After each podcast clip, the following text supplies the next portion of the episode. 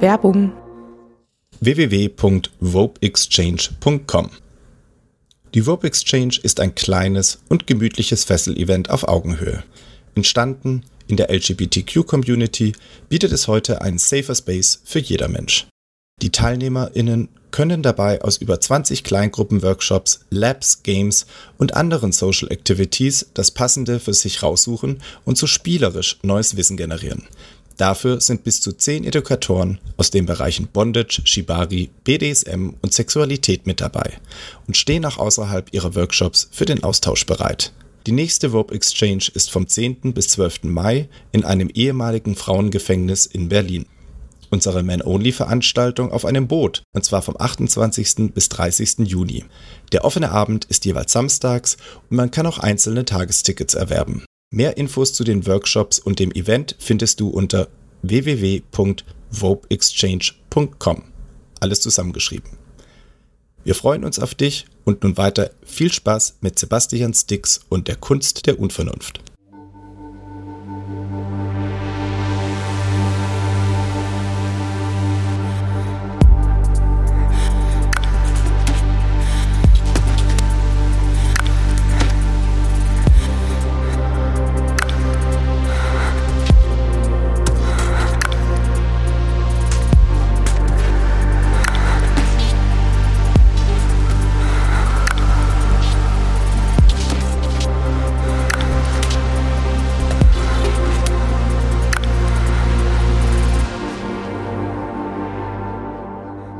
Hallo und herzlich willkommen zur Kunst der Unvernunft, dem Podcast, in dem Menschen ja über ihre persönlichen BDSM-Erlebnisse sprechen. Mein Name ist Sebastian Stix und dies ist Folge 53 mit Senpai. Senpai ist 60 Jahre jung, switcht und ja, hat mit alledem schon Ende der 70er Jahre angefangen. Erst mit Self-Bondage rumprobiert und dann hat er Menschen über eine Kontaktanzeige gefunden. SSC? Nee, das war damals noch gar nicht erfunden. Und ja, wir werden über alles Mögliche sprechen. Im zweiten Teil aber unterhalten wir uns dann intensiv über Latex und zum Beispiel so Dinge wie Total Enclosure, von Strafanzügen über ja, wirklich ausgefeilte Masken und dann geht's dann weiterhin zu Spielkreisen, Fatlife, ja, und äh, er hat auch in Fetischvideos mitgemacht, auch darüber werden wir noch kurz sprechen. Aber ihr merkt schon, dass diese Folge mit Senpai nur ein Anfang sein kann. Da wird wohl früher oder später mehr kommen müssen. Gleich geht's los, aber ein paar Kleinigkeiten habe ich noch. Wie immer etwas Hausmeisterei.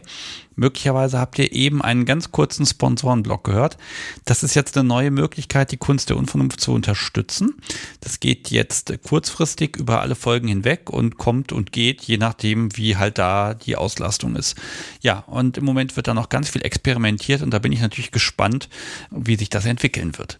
Außerdem ist mein Sommerurlaub genau jetzt zu Ende. Noch ein paar Stunden geht's wieder los. Nach zwei Wochen Pause gibt's die nächste Unvernunft Live am 19. August um 20.30 Uhr auf unvernunft.live. Und ja, ich gebe auch zu, ich habe so langsam echte Entzugserscheinung und es wird jetzt endlich Zeit, das zu ändern. Und nun geht's los mit Folge 53 mit Senpai.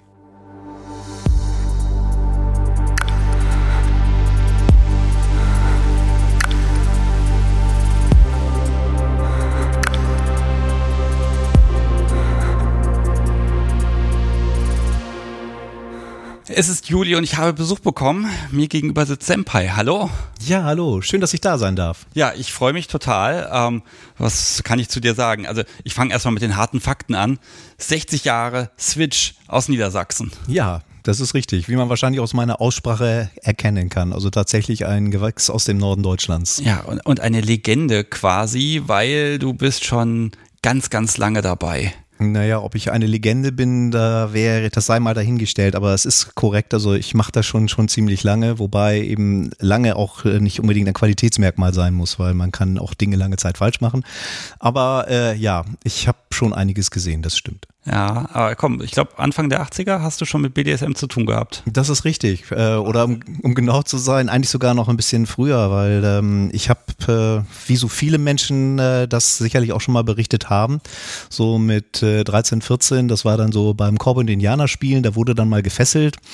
Da stellte man dann auf einmal fest, oder ich stellte halt für mich fest, dass das irgendwie angenehm war. Und ähm, dann irgendwann, ähm, als dann die ganzen Spielkameraden, äh, das ist langweilig, immer nur den zu fesseln, äh, ich dann äh, mir andere Möglichkeiten suchen musste. Und das sah dann damals so aus, dass ich angefangen bin, die gefährlichen Untiefen von Self-Bondage zu erkunden. Weil ich hatte nun das Problem, es, äh, ich war 14, 15, das war Mitte der 70er Jahre. Es gab kein Internet.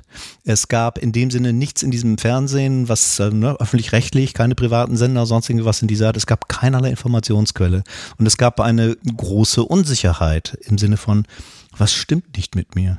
Also jetzt bist du schon total mittendrin. Ja, okay. Jetzt muss, müssen wir dem Publikum erstmal so einen kleinen Überblick geben, über was wir denn heute möglicherweise sprechen. Gerne. Also Okay, also du hast schon ja BDSM entdeckt, noch bevor es Ruf mich an gab. Mhm.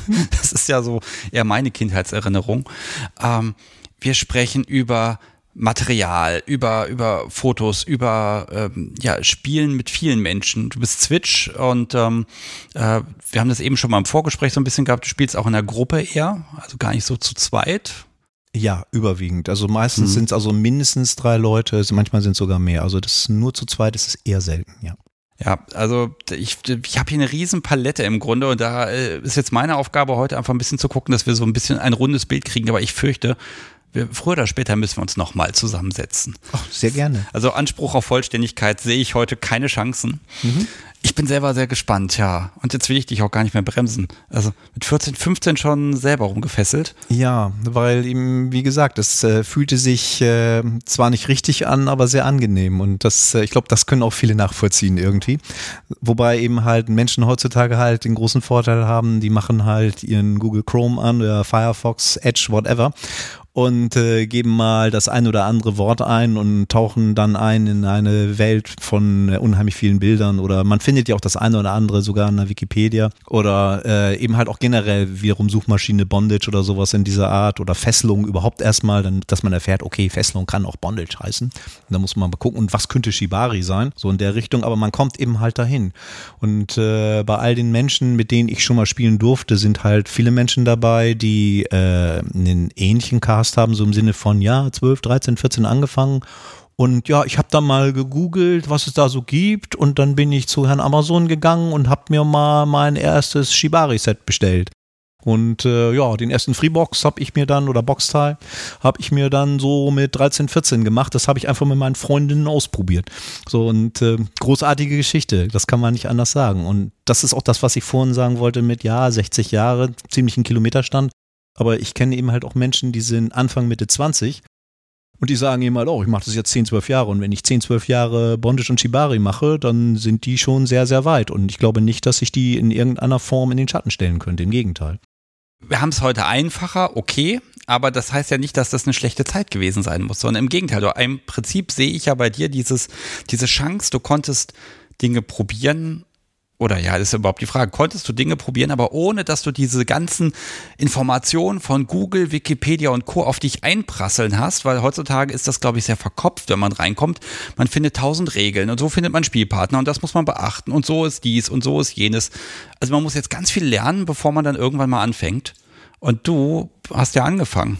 Ja, das war im Prinzip so ein bisschen, wie soll man das sagen? Man weiß ja heutzutage, dass Pfeil und Bogen auch an drei Orten auf diesem Planeten gleichzeitig erfunden wurden und es gibt halt bestimmte Dinge. Ne? Also ich habe dann auch so mit 14, 15 schon in der self-bondischen Hocktie gemacht, ohne zu wissen, dass es ein Hocktie ist.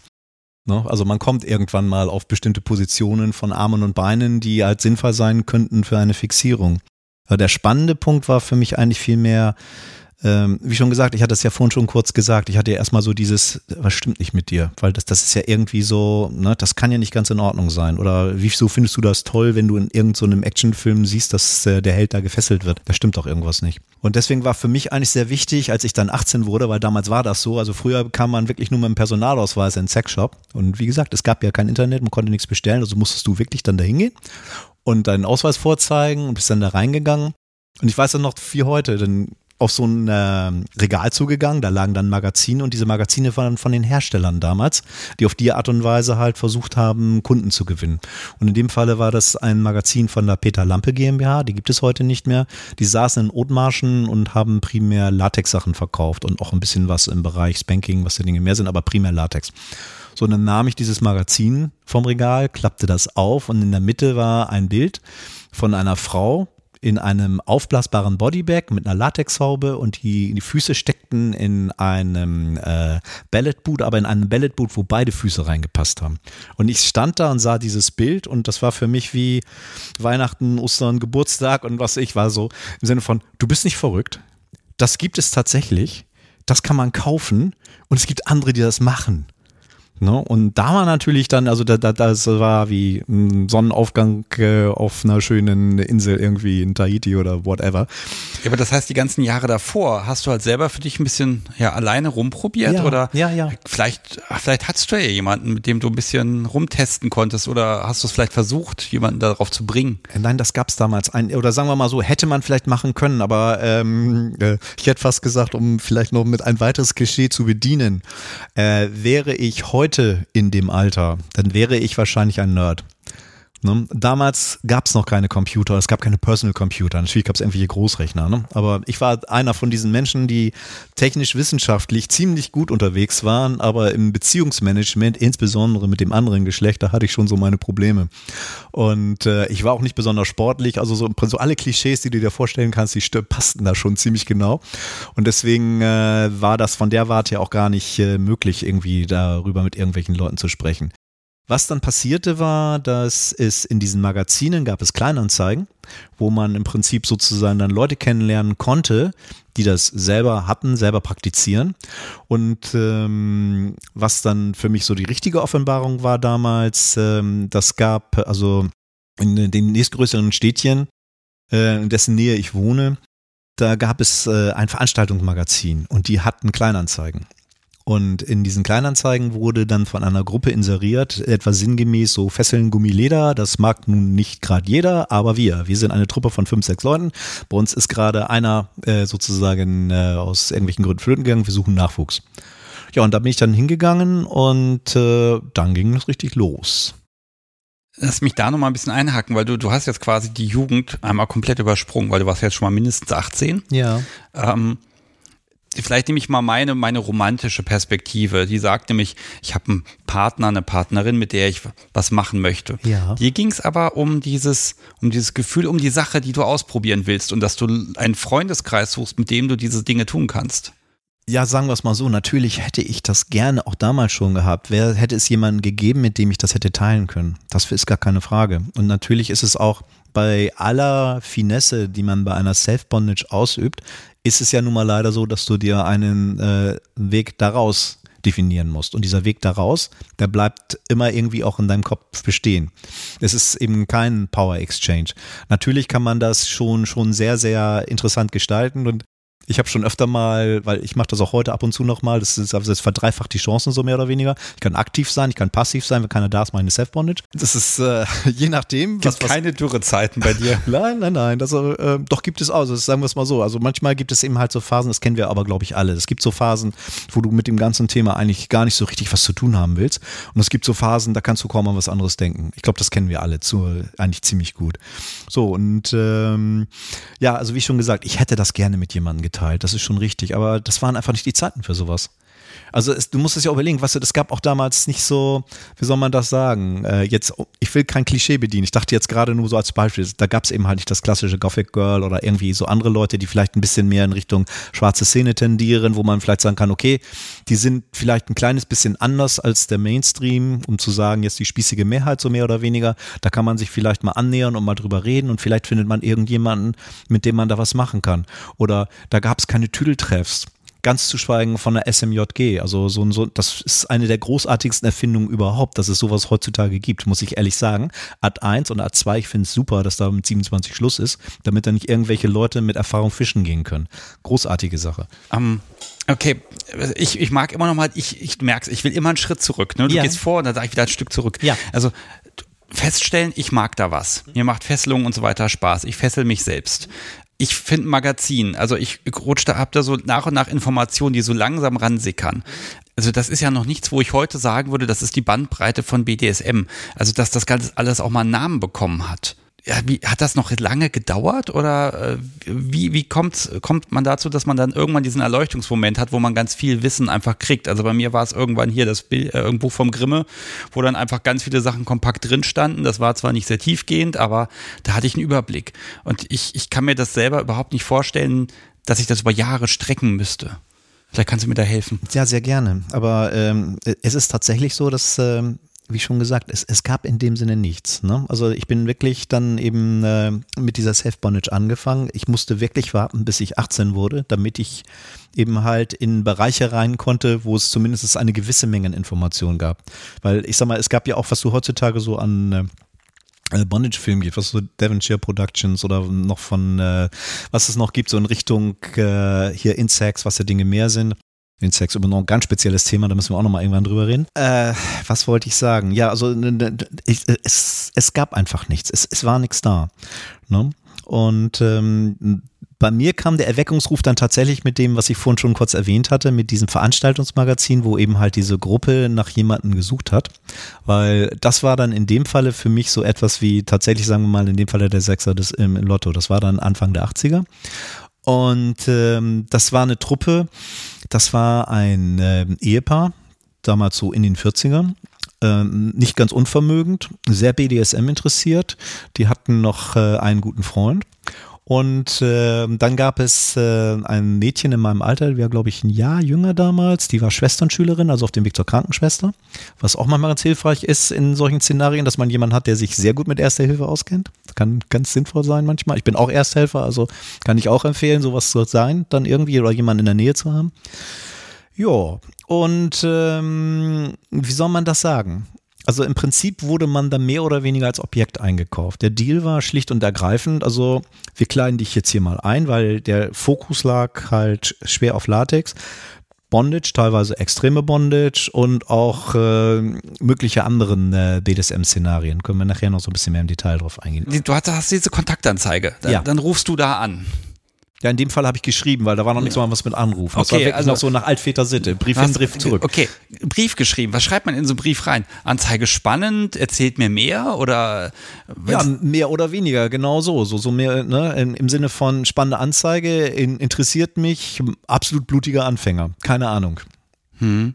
Mehr oder weniger stand da eigentlich nicht drin. Und dann haben die halt gesagt, ähm, war wohl wahrscheinlich ein Casting, vielleicht auch nicht. Ich weiß nicht, ob die noch mehr Leute da gefragt haben, aber eben, die haben mich halt eingeladen. Und äh, die waren in dem Sinne auch, was das angeht, waren die sehr offen und ehrlich, dass die halt gesagt haben: so, pass mal auf, also darum geht es und wir gehen jetzt mal durch die Räume. Und äh, die waren halt tatsächlich etwas vermögender und die hatten äh, ein, äh, wie soll man das sagen, so ein Atrium, so ein Haus mit längeren Flügeln, ein Pool in der Mitte. Das Haus war voll unterkellert, hatte also eine entsprechende Zahl von Kellerräumen und jeder Raum war ein Themenzimmer. Na, also da kannst da gab es eben halt so dieses klassische, mm, so für die Leute, die gerne dieses Ärztethema haben, da gab es was, das gab eine Gummizelle, das gab sowas Richtung spanische Inquisition, inklusive Casa Chica. Kann ich auch mal erklären, was das ist. Und äh, noch einiges andere. Und dann hattest du halt einen Haufen Ausstattung. Das kam damals aus Großbritannien und aus den Niederlanden, weil da war auch, was du heutzutage, da gehst du zu, zu Black Style oder du gehst zu Fantastic Rubber oder du gehst zu Studio Gum oder irgendwie sowas in dieser. Da mittlerweile sehr, sehr gute Firmen für dieses Thema hier in unserem Lande. Das war damals alles nicht so. Damals musste man solche Sachen eben halt von außen einkaufen. Es ist ja quasi eine riesige Sammlung und das auch über Jahre und Jahrzehnte das Zeug alles ranzuschaffen. Ja. Ja, wirklich ein Sechser im Lotto. Ja, in dem Jahr Vorsicht, weil der, der du weißt ja, ne? Der, der Deal. All, all, der Deal ist es kostet. Der. Nein, äh, hat in dem Sinne auch noch nicht mal gekostet. Oder sagen wir es mal so. Also Seele meine ich natürlich, nicht ja, Geld, aber ja, es kostet ja. meistens irgendwie Seele. Da, da, sind wir beieinander, weil das ist auch äh, ein, äh, ein liebes Sprichwort von mir. Ähm, du bezahlst für alle Dinge im Leben und wenn du Glück hast, ist es nur Geld. der ist gut, ja. Mhm. Das sollte ich mir merken. Ja, das, und das ist tatsächlich so. Das ist in der Tat so. So, und äh, in dem Falle, wie schon gesagt, wir reden von Anfang der 80er Jahre und wer sich ein bisschen mit dem Umfeld auskennt, der weiß, dass das SSC-Prinzip äh, kreiert wurde Mitte der Ende der 90er. Das heißt, äh, das gibt ja, glaube ich, auch, du habt bestimmt auch schon mal über Non-SSC gesprochen. Ich bin noch nie mit allen Podcasts durch. Also, ähm, es gibt ja auch durchaus Leute, die eben halt so spielen heutzutage und das auch entsprechend so kreieren und sagen, nein, wir machen es halt nicht safe, sane und consensual, sondern wir gehen noch weiter. Und das war da Standard.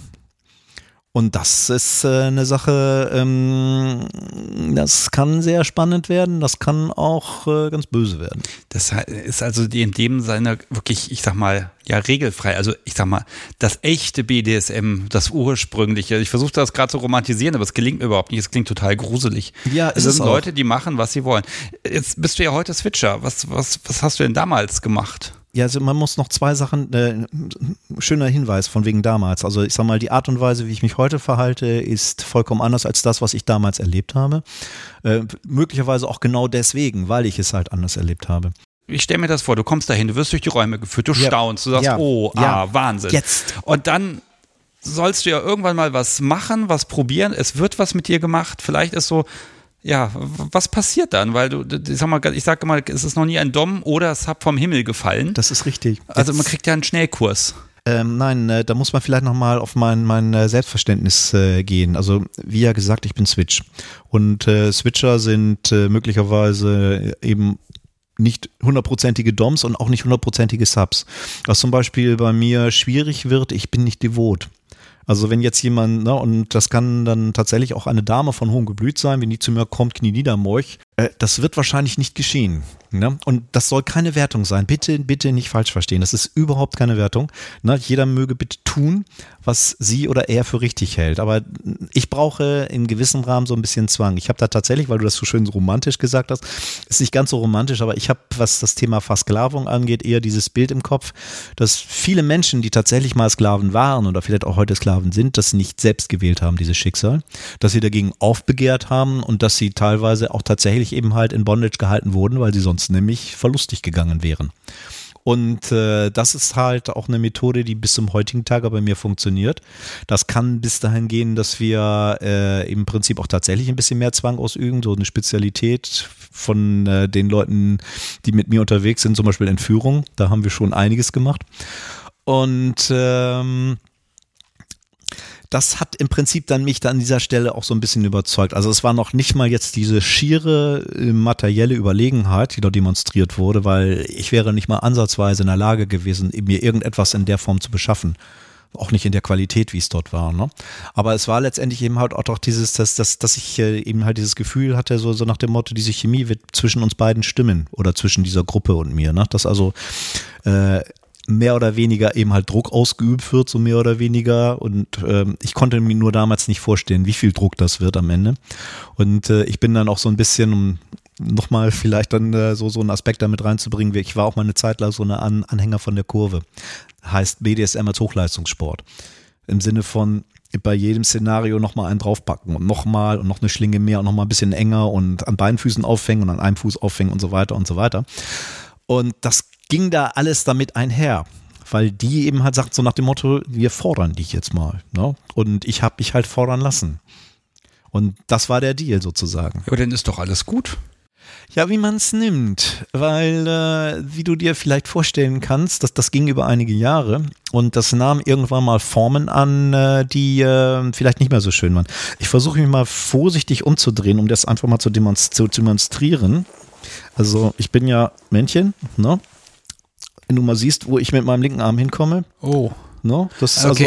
also, also du hast, du hast deinen linken Arm hinterm Rücken und mhm. den, die Fingerspitzen nach oben Richtung Hals und du ja. kommst fast bis in den Nacken. Da genau. fehlen so fünf Zentimeter, wenn ich das mache. Ja. Ähm, No? Ja, das, verdammt. Wie, das, das ist eben halt, also ich bin ein Männchen und man, bei mir konnte man Backprayer machen. Das ist äh, also nicht so häufig. Aber jetzt passt guck dir den anderen Arm an. Und wie du siehst, da ist Schluss. Das, das, ist eher normal. Das ist dann wie bei mir, ja. Genau. Und das liegt daran, dass ich hier oben in diesem oberen Bereich eine Reihe von Muskelfaserrissen hatte in der Schulter. Ja. Und das lag daran, dass mich jemand äh, in diesen Backprayer gepackt hat. Und dann war man der Meinung, das ist eine gute Idee, mich dann auch nochmal auf die Zehenspitzen zu stellen. Kann, so kannst du Backprayer nochmal bitte erklären? Ein Backprayer ist im Prinzip ähm, ähm, also ich sag mal, wir alle kennen diese Beetposition, dass man die Hände vor dem Körper faltet. Ja. Ne? Und ein Backprayer bedeutet, man macht genau diese Position mit dem Beet in Händen auf der Rückseite. Was bedeutet, dass beide Unterarme nach oben stehen müssen in Richtung Kopf. Ich versuche das gerade mal, liebes Publikum, macht es mal nach. Oh, jetzt habe ich mir irgendwas verrenkt. Ja. Äh, das geht aber schnell, okay? Ja. Das, das, kannst du oder konntest du? Also, wie gesagt, das, konnte ich, mal, das konnte ich mal und ich meine, jetzt kann ich noch den normalen, also den kleinen. Den ja. geht immer noch. Ne? So, und ähm, das war natürlich auch für die dann eben halt interessant, weil ähm, wie soll ich sagen? Also ich meine, bei, bei dieser Körpergröße, also an meiner Körperlänge hat sich nicht viel verändert, aber ich habe damals 18 Kilo weniger gewogen. Und da ging natürlich dann noch einiges, sagen wir mal, was Flexibilität angeht. Ne, dass man also, äh, weil das ist ja auch manchmal so ein bisschen spannender für Menschen, die Shibari schätzen, wenn sie einen Bunny haben, wo im Prinzip auch wirklich äh, eine enge Pack Packung eben halt erzeugt werden kann, wo man einen schicken Balltime machen kann, wo man, wenn man jetzt irgendwie einen Hocktime macht oder so so in der, wo es kein Problem ist, dass man die Handgelenke über die Fußgelenke legt, ohne dass da irgendwie gesagt wird, das geht jetzt aber nur eine Minute. Ne? Also ich breche das mal runter. Also dort wurde mit dir gemacht. Ja. Punkt. Ja und nein. Also dort wurde mit mir gemacht, ist richtig. Ähm, wobei, ähm, wie gesagt, da war die Truppe war relativ spannend, weil wir sind ja, sorry, wirklich davon weg, weg mir an. Du hast mich vorhin mal gefragt, wie sah es denn aus mit der, wie hast du Erfahrungen gesammelt? Gut, Erfahrungen waren in dieser Gruppe, aber es war auch eine wunderbare Geschichte mit dabei. Ich fand sie zumindest wunderbar. Die hatten eine Dame mit in dieser Truppe, die damals so in ihren 50ern war und diese Frau war professionelle Domina. Und diese Frau hat äh, das junge Mädchen, von dem ich damals sprach, um meine Wenigkeit, als ihre Zofen ausgebildet. Über mehrere Jahre. Das heißt also, im Prinzip könnte ich, wenn alle Stricke reißen, auch in einem Studio arbeiten. Und ausgebildet heißt also in allen Geflogenheiten, was so eine Zofe machen muss, aber eben halt, was das eben halt auch in Fesselungen, in bestimmten Techniken, wie man jemanden schlägt, äh, Atemkontrolle und so weiter und so weiter. Also das ganze Programm. Man muss immer daran denken, ich rede immer noch von den 80er Jahren. Heutzutage guckst du dir irgendwie ein YouTube-Video an und dann weißt du so ungefähr, wie das geht. Ne? Aber eben, wie schon gesagt, die Zeiten waren damals andere bei YouTube-Videos weiß ich immer nur, wie es aussehen soll. Wie es ja. geht, ist immer, ich stelle immer wieder fest, es klappt nicht. Ja, und es gab äh, einen schönen Aspekt, den habe ich damals gelernt und äh, ich habe auch festgestellt, äh, dass sogar das, äh, dass das heutzutage noch bei vielen Dominas so üblich ist und dass das auch damals bei Insects üblich war. Äh, falls du ihn nicht kennen solltest, kennst du Graphic Sexual Horror? Das ist eine Dokumentation, das ist das Making of Insects, ein zweistündiger Film. Ach, das gibt es. Also das ich, ich kenne Insects von damals. Mhm. Ähm, also liebes Publikum, das waren so, ich, soweit ich mich erinnere, die ersten sehr mechanischen BDSM-Pornos, bei denen das hm, bei dem die Protagonistin nicht noch in die Kamera lächeln musste. Das war, glaube ich, auch das rechtliche Problem, was die hatten. Ähm, das war für mich damals sehr authentisch, so in, um die 2000er war das, ne? Das war um die 2000er. Also sie sind so 97 angefangen und mussten 2005 aufhören auf Druck des FBI. Weil, ähm, was man eben halt dazu sagen muss, äh, ich glaube, jeder von uns hat wahrscheinlich irgendwann schon mal ein Bondage-Video gesehen. Was diese Videos auszeichnet, ist genau das, was äh, Sebastian gerade sagte. Die waren sehr authentisch und die Dinger waren wenn man sich selber ein bisschen mit Bondage auskennt, wusste man, wie schmerzhaft das ist also um genau zu sein, als ich das erste Video von diesem Mann gesehen habe, habe ich gedacht, ich setze mich mal eben ins Flugzeug und töte ihn. Weil sowas macht man nicht. Und dann habe ich äh, das halt umgedreht und gesagt, okay, jetzt stell dir mal vor, du bist dessen Sub. Wie würdest du reagieren, wenn das jemand mit dir macht? Und dann dachte ich so, hm, Ne?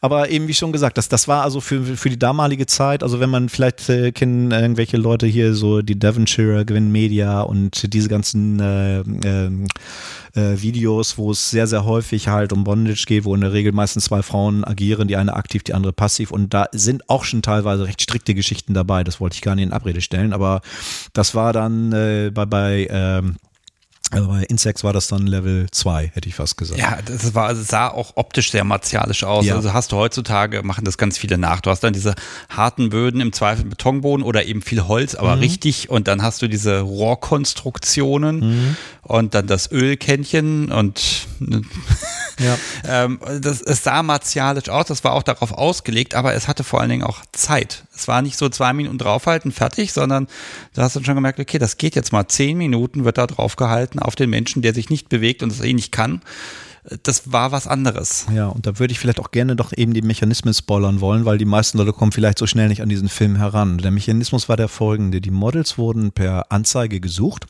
und äh, wie Sebastian schon eben erwähnte, das war um die Jahrtausendwende rum, das waren die ersten, die sogenannte Live-Feeds ermöglicht haben. Das heißt also, das Mädel wurde vor laufender Kamera gefesselt das ging dann von 30 Minuten bis 7, 8 Stunden, so mehr oder weniger. Es gab eine Verbindung in der Soundkarte. Leute, die in diesem Live-Feed waren, konnten Kommentare schreiben, die dann dem Mädel sozusagen von der Soundkarte vorgelesen wurden, was du wieder gehört hast in dem Feed. Und ähm, die Leute, die sich dort angemeldet haben, haben natürlich äh, für diese Anmeldung eine gewisse Menge Geld bezahlt.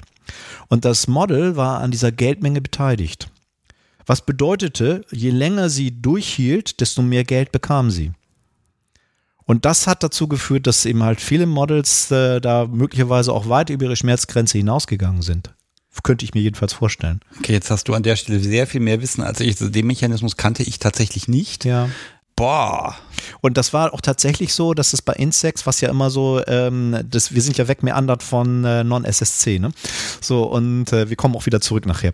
Die haben äh, halt äh, die Models gesucht per Inserat und haben das auch gesagt, zum Motto, du musst äh, ähm, eben halt nackt auftreten, wir fesseln dich, äh, das wird gefilmt und du kriegst dann eben halt eine entsprechende finanzielle Beteiligung. Und man muss dann, äh, auch damit man sich das nochmal so vorstellen kann, das war ja Tausendwende und das konnte schon mal passieren, dass das Mädel dann sozusagen für eine Stunde ähm, rüde Arbeit, aber eben halt für eine Stunde zweieinhalb bis 3.000 US-Dollar bekam. Ne, Was weil ich so eine, so sehr wenig finde dafür, muss ich ehrlich gestehen. Ne? Also, bro. Aber ja, in dem Moment, jetzt hast du mir das ganze Ding kaputt gemacht, weißt du das?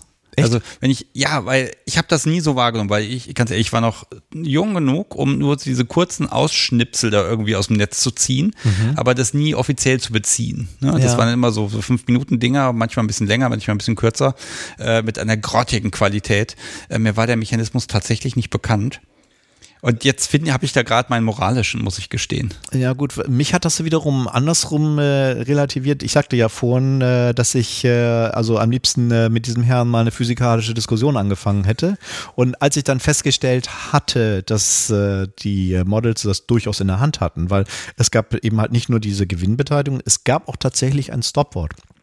Allerdings war es so, wenn du einmal in einem Szenario mit diesem PD ein Stopwort genutzt hattest, hat er dich nie wieder eingeladen. Das war so das, das zweite Hemmnis dann. Ne? Also, die, also der psychologische Druck auf die Models war extrem hoch. Definitiv. Ja, Moment, aber wenn, wenn sie selber in der Hand hatten, aber und das Stopwort, dann muss es ja noch einen anderen Soft-Mechanismus gegeben nein, haben, um zu nein. sagen, jetzt an der Stelle reicht es. Nein. Okay. Nein. Und das, das ist es ah, ja. Das ist, das ist ne? und, und ja, das unromantisch. Ist, nein, das, ja, das, das ist ja genau das, was, was, was das eben halt auch diesen Unterschied. Also das ist wirklich ziemlich hart und ziemlich pur. Und ich kann auch gut verstehen, wenn Leute, wie genau, du schüttelst dich ja auch gerade so ein bisschen, ne, die dann da vielleicht im, äh, ich will nicht sagen, angewidert sind oder vielleicht auch doch. Ne? Das ist auch etwas, was man, sagen wir mal, einem Vanilla auf keinen Fall zeigen kann. Nee, also die, die fallen tot um. Nee, pass auf, der, der Punkt ist der, ähm, ich bin, mir erwische mich gerade, wie ich das von BDSM distanzieren will. Das ist halt knallhartes Pornogeschäft. Wir produzieren knallhart einen Porno. Ja, ja. Hat das was mit BDSM zu tun? Hm, fällt mir schwer denke mal, das hat schon deswegen nichts damit zu tun, weil es eben wirklich äh, eigentlich de facto non-SSC war, weil der psychologische Druck so hoch war, dass man eigentlich nicht von SSC sprechen konnte, auch wenn ein Stopwort eingebaut war. Aber jetzt äh, schließen wir mal, gehen wir mal von dieser ganzen Folge wieder zurück zu der äh, jungen, äh, zu der Dame, die uns damals ausgebildet hat. Also wieder 20 Jahre vor. Genau, wieder äh, 1980. Und da war es halt schlicht und ergreifend so, sie hat gesagt, du machst nichts mit irgendjemand anderem, was du nicht selber irgendwann mal erfüllt hast. Und das habe ich bis mir bis zum heutigen Tage zu eigen gemacht. Also wenn ich irgendetwas tue als aktiver Mensch, dann weiß ich genau, wie sich das anfühlt. Und das ist auch nicht so im Sinne von, dass ich dann sage, ja, also wenn ich damit klarkomme, stell dich nicht so an, sondern ich weiß also genau dann in dem Falle, ne, also, ne, wir wissen ja alle hier, Nervus radialis, Nervus mediaris, Nervus ulnaris, ne, muss man ein bisschen aufpassen, wenn man Boxteil macht. Die liegen bei jedem Menschen ein bisschen anders und wenn da einer sagt, meine Hände kribbeln, dann wird's Zeit. Und nicht so nach dem Motto, das geht noch fünf Minuten. So, und äh, das sind halt Dinge, das, das, das hat sie einem damals dann eben halt alles so beigebracht, worauf man achten muss dann an dieser Stelle. Und äh, was auch noch sehr spannend war, dann in dem Falle, wir haben auch in dem Falle schon immer zu dritt gespielt.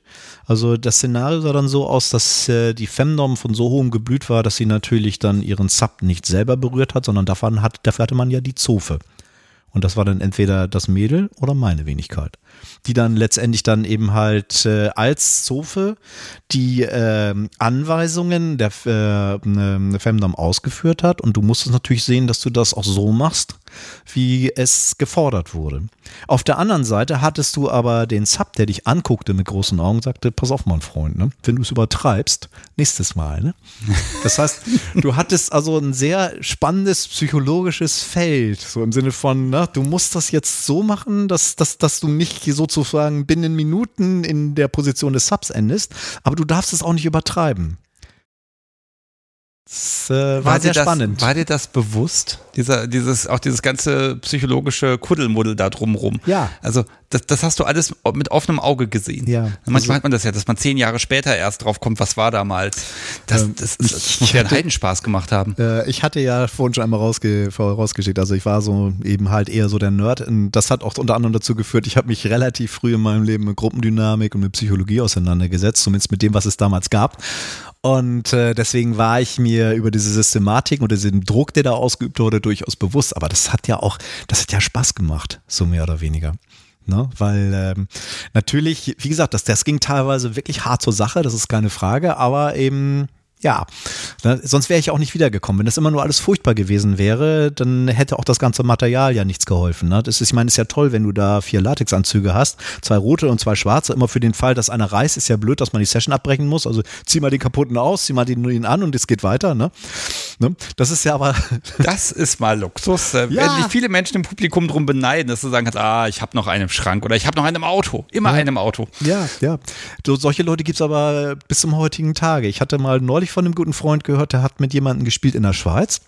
Und bei dem ist das so, der hat, wenn ich es richtig verstanden habe, ein eigenes Haus für diesen ganzen Kram auf seinem Anwesen.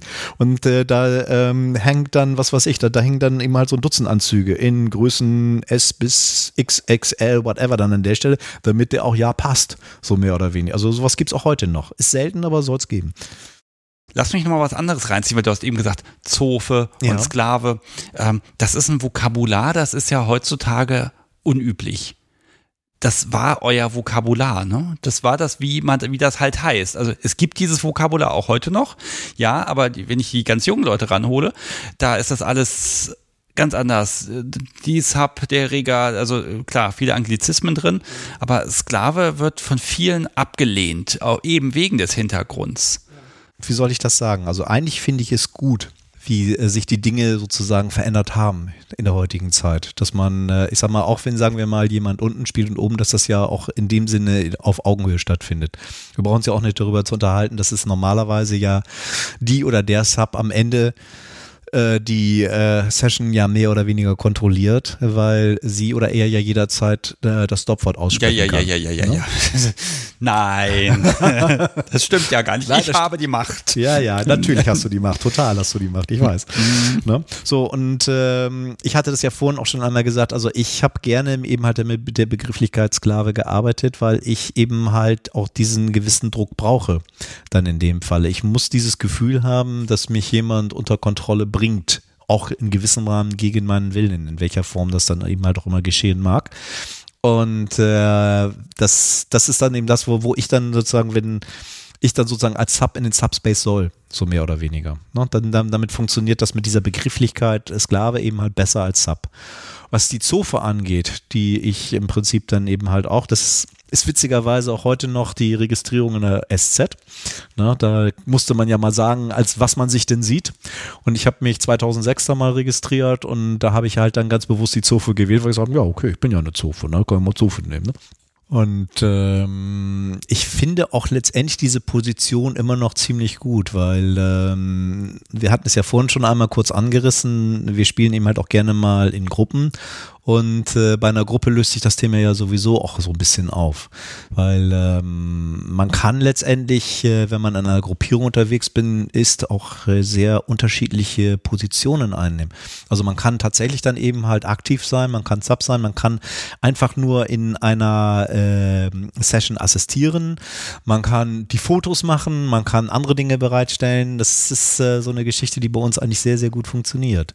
Pass, pass auf, bevor ich dich über diese ganze Gruppendynamik bevor ich dich daran lasse, ich, ja. ich, ich bremse dich heute ja, einfach ein bisschen. Ja, danke, ich mag nochmal so ein bisschen dein, dein, dein Leben in der Zeit da nochmal haben. Also, weil äh, du sagst, da muss man in die Session rein. Das heißt, also so ein 24-7-Konstrukt wäre ja naheliegend gewesen. Du hast eine Truppe mit Leuten, die haben Geld, die haben Zeit, die haben Räume, die haben Platz. Da kann man ja quasi einziehen und dann ist man Zofe und dann macht man das zehn Jahre. Das war meine Studienzeit. Und demzufolge ging das natürlich logischerweise nicht, weil das war noch so eine Zeit, wo es noch so etwas wie Präsenzunterricht gab. Ne? Also da war man, wurde schon erwartet von den Professoren, dass man in die Vorlesungen geht.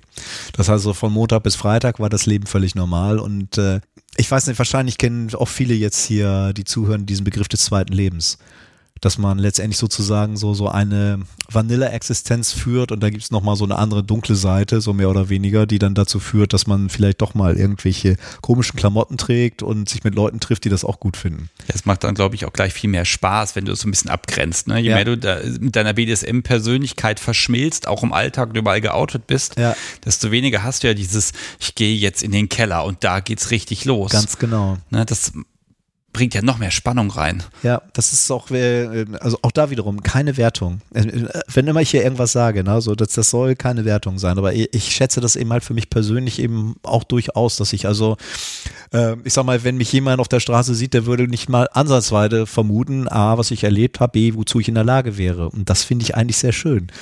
Ne? Ja, mit der Wertung, liebes Publikum. Shitstorm bitte, Fatlife Senpai. Dankeschön, danke.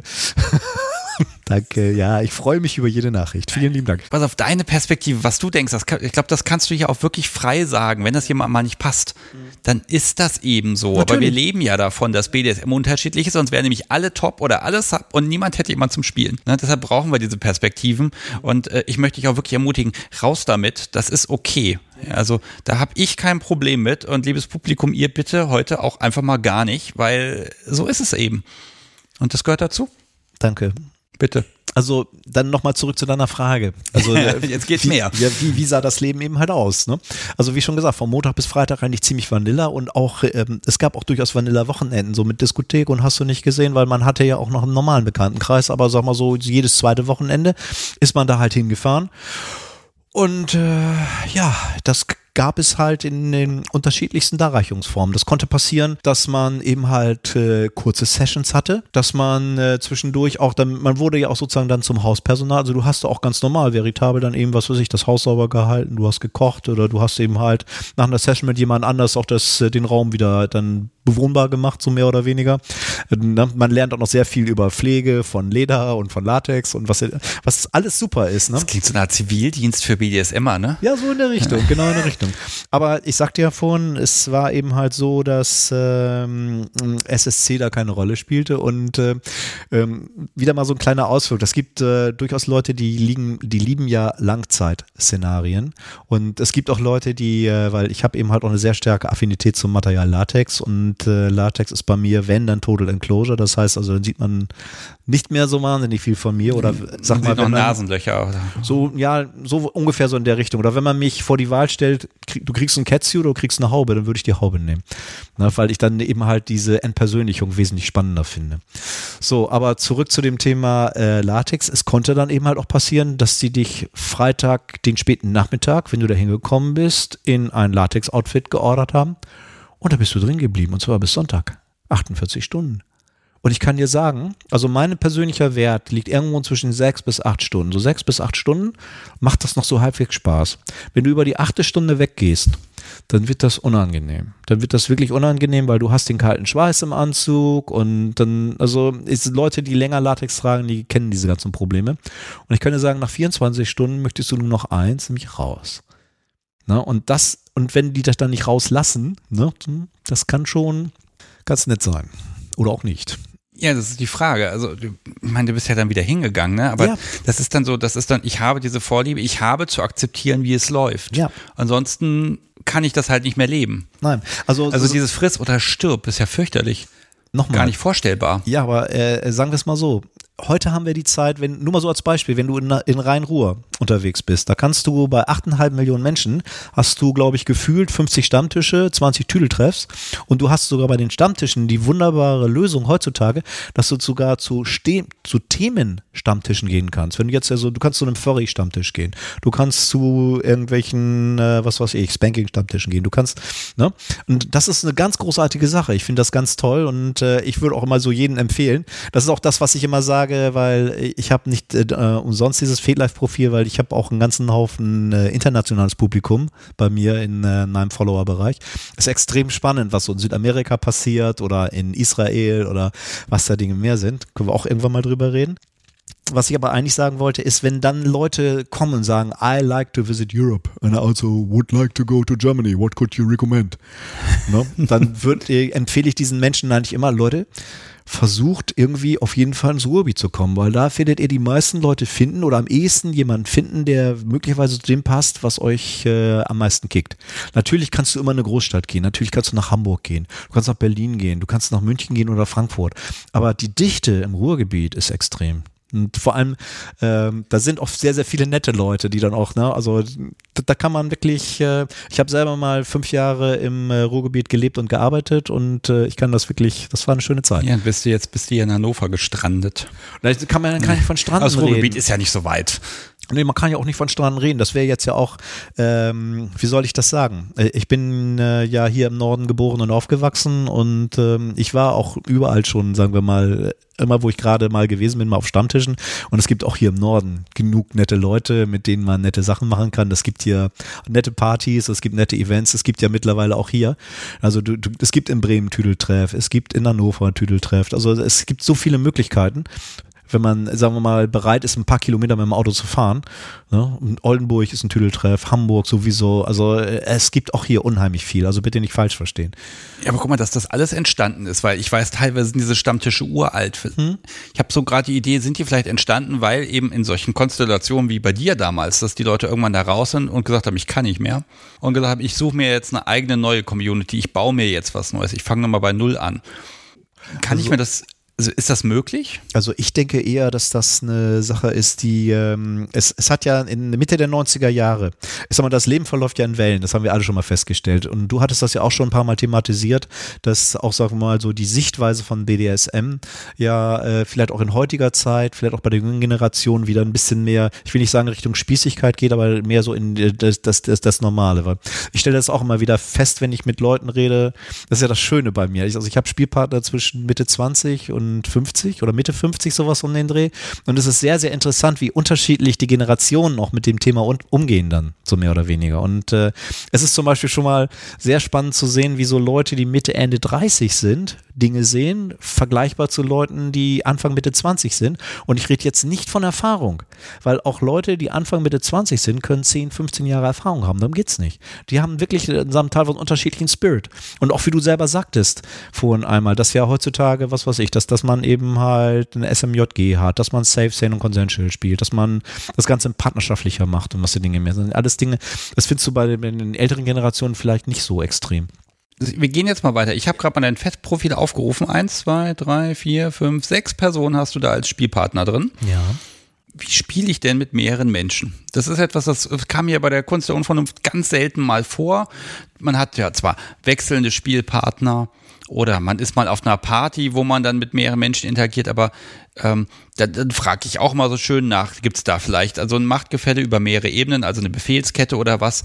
Ähm, und bei dir habe ich so den Eindruck, du, du kriegst es hin, dass es so ein, eine natürliche Sache ist, die trotzdem kein wildes Durcheinander ist. Also ich mag von dir einfach mal wissen, ich bin mit fünf Leuten in einem Raum, alle sind irgendwie kinky drauf.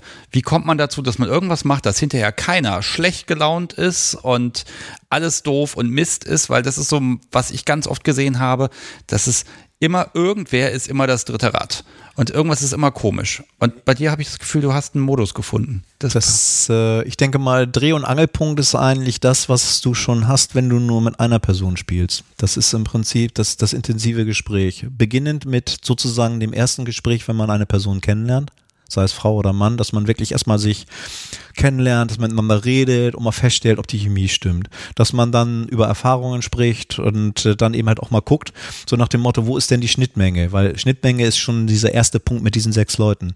Weil ich glaube, die Erfahrung hast du sicherlich ja auch schon gemacht. Ähm, ich habe es wirklich noch nie erlebt, dass es Menschen gibt, die, sagen wir mal, exakt dasselbe mögen. Ne? Du hast immer Schnittmengen. Das gibt Leute, was weiß ich, der eine spankt gerne und deswegen macht auch Bondage, damit ihm sein Bunny in der Zeit nicht wegläuft. Ne? Es gibt andere Leute, die wollen halt äh, Stunden oder Tage lang Latex schmoren und die werden halt gefesselt, damit sie sich nicht selber den Anzug ausziehen können. Ne? Und schon hast du die Schnittmenge Bondage. Ne? So, und äh, das gilt es halt in gewissem Rahmen herauszukitzeln, so nach dem Motto, woran habt ihr denn Spaß? Dann hast du als nächstes diesen Aspekt, äh, was sind denn die Leute? Sind sie Switch? Sind sie Sub? Sind sie Dom? Vielleicht auch Femdom? Und ähm, dann äh, muss man eben halt sehen, äh, so, so nach dem Motto, wie kriegt man diese Leute jetzt äh, auf ein gemeinsames Ziel? Das kann zum Beispiel. Das heißt ja, du planst den Abend. Ich hätte jetzt gesagt, man sperrt die Leute in den Raum und dann machen die Dinge. Nein, das ist keine Planung. Also was, was du machen musstest, da sind wir vielleicht wieder mit diesem kleinen äh, Punkt Psychologie und ich will auch auf keinen Fall von Manipulation sprechen, nur schon mal deswegen, weil diese Leute sich auch gar nicht manipulieren lassen, was auch gut ist, so, ne? Sondern ähm, irgendwie im gewissen Rahmen musst du schon, äh, hätte ich fast gesagt, so den Maître de Plaisir geben. Also du kannst nicht jetzt wirklich so nach dem Motto, ich habe jetzt hier einen Zettel mit 25 Spiegelstrichen und wir sind jetzt bei Spiegelstrich 12 und gleich machen wir 13. Ne? Das das, das geht natürlich nicht. Ne? Aber du musst zum Beispiel, ich sag mal, Jetzt nur als Beispiel, wenn du jetzt sozusagen, du, du hast eine neue Sub und die hat jetzt in dem Gespräch gesagt, so dann machst du, ich finde Bondage ganz toll und ich war noch nie in der Suspension. Und du hast auf der anderen Seite hast du noch äh, eine gute Freundin, die ist Femdom, mit Halbgöttin, also als Halbgöttin in Shibari und der, ihr Partner ist Switch und der kann auch ziemlich gut mit Seilen umgehen. Ne?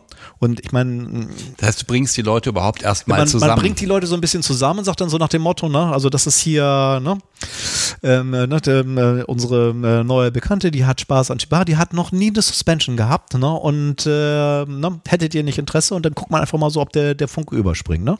Oder manchmal ist es dann auch so, äh, manchmal hm, greife ich dann auch so, so, zu dem ganz bösen Trick dann an der Stelle, dass ich dann sozusagen anfange, so mehr oder weniger, ey, das, du machst das ja gar nicht richtig, du musst dann nochmal den und den und dann, ja, okay, dann gehe ich jetzt mal zurück und mache die Bilder. Ne?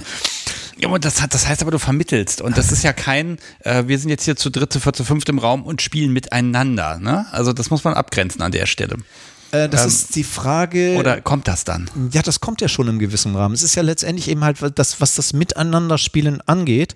Auch da musst du ja wieder Leute finden, die, sagen wir mal, zum Beispiel, oder ich habe zum Beispiel mal einen Bekanntenkreis und ich gehöre eben halt auch dazu, ich mag durchaus Langzeitgeschichten. Ne? Also mich kannst du zum Beispiel eben halt auch so jetzt mal gesponnen irgendwie Party, mich kannst du in Latex-Outfit stellen, mich kannst du äh, schön verschnüren und mich an den, was weiß ich, an den Pfosten stellen beim Treppengelände in der Nähe der Toilette und dann bin ich halt äh, für den Abend da die äh, Tischdekoration oder die, die eben halt die Flurdekoration, irgendwie sowas in dieser Art. Dann bist du glücklich. Dann, also da kann ich ganz gut mit leben, weil ich sag mal, ich bin dann letztendlich sozusagen halt in eine Situation gebracht worden, die ich vielleicht nicht toll finde, aber da ich nicht weg kann, finde ich sie halt toll, ne?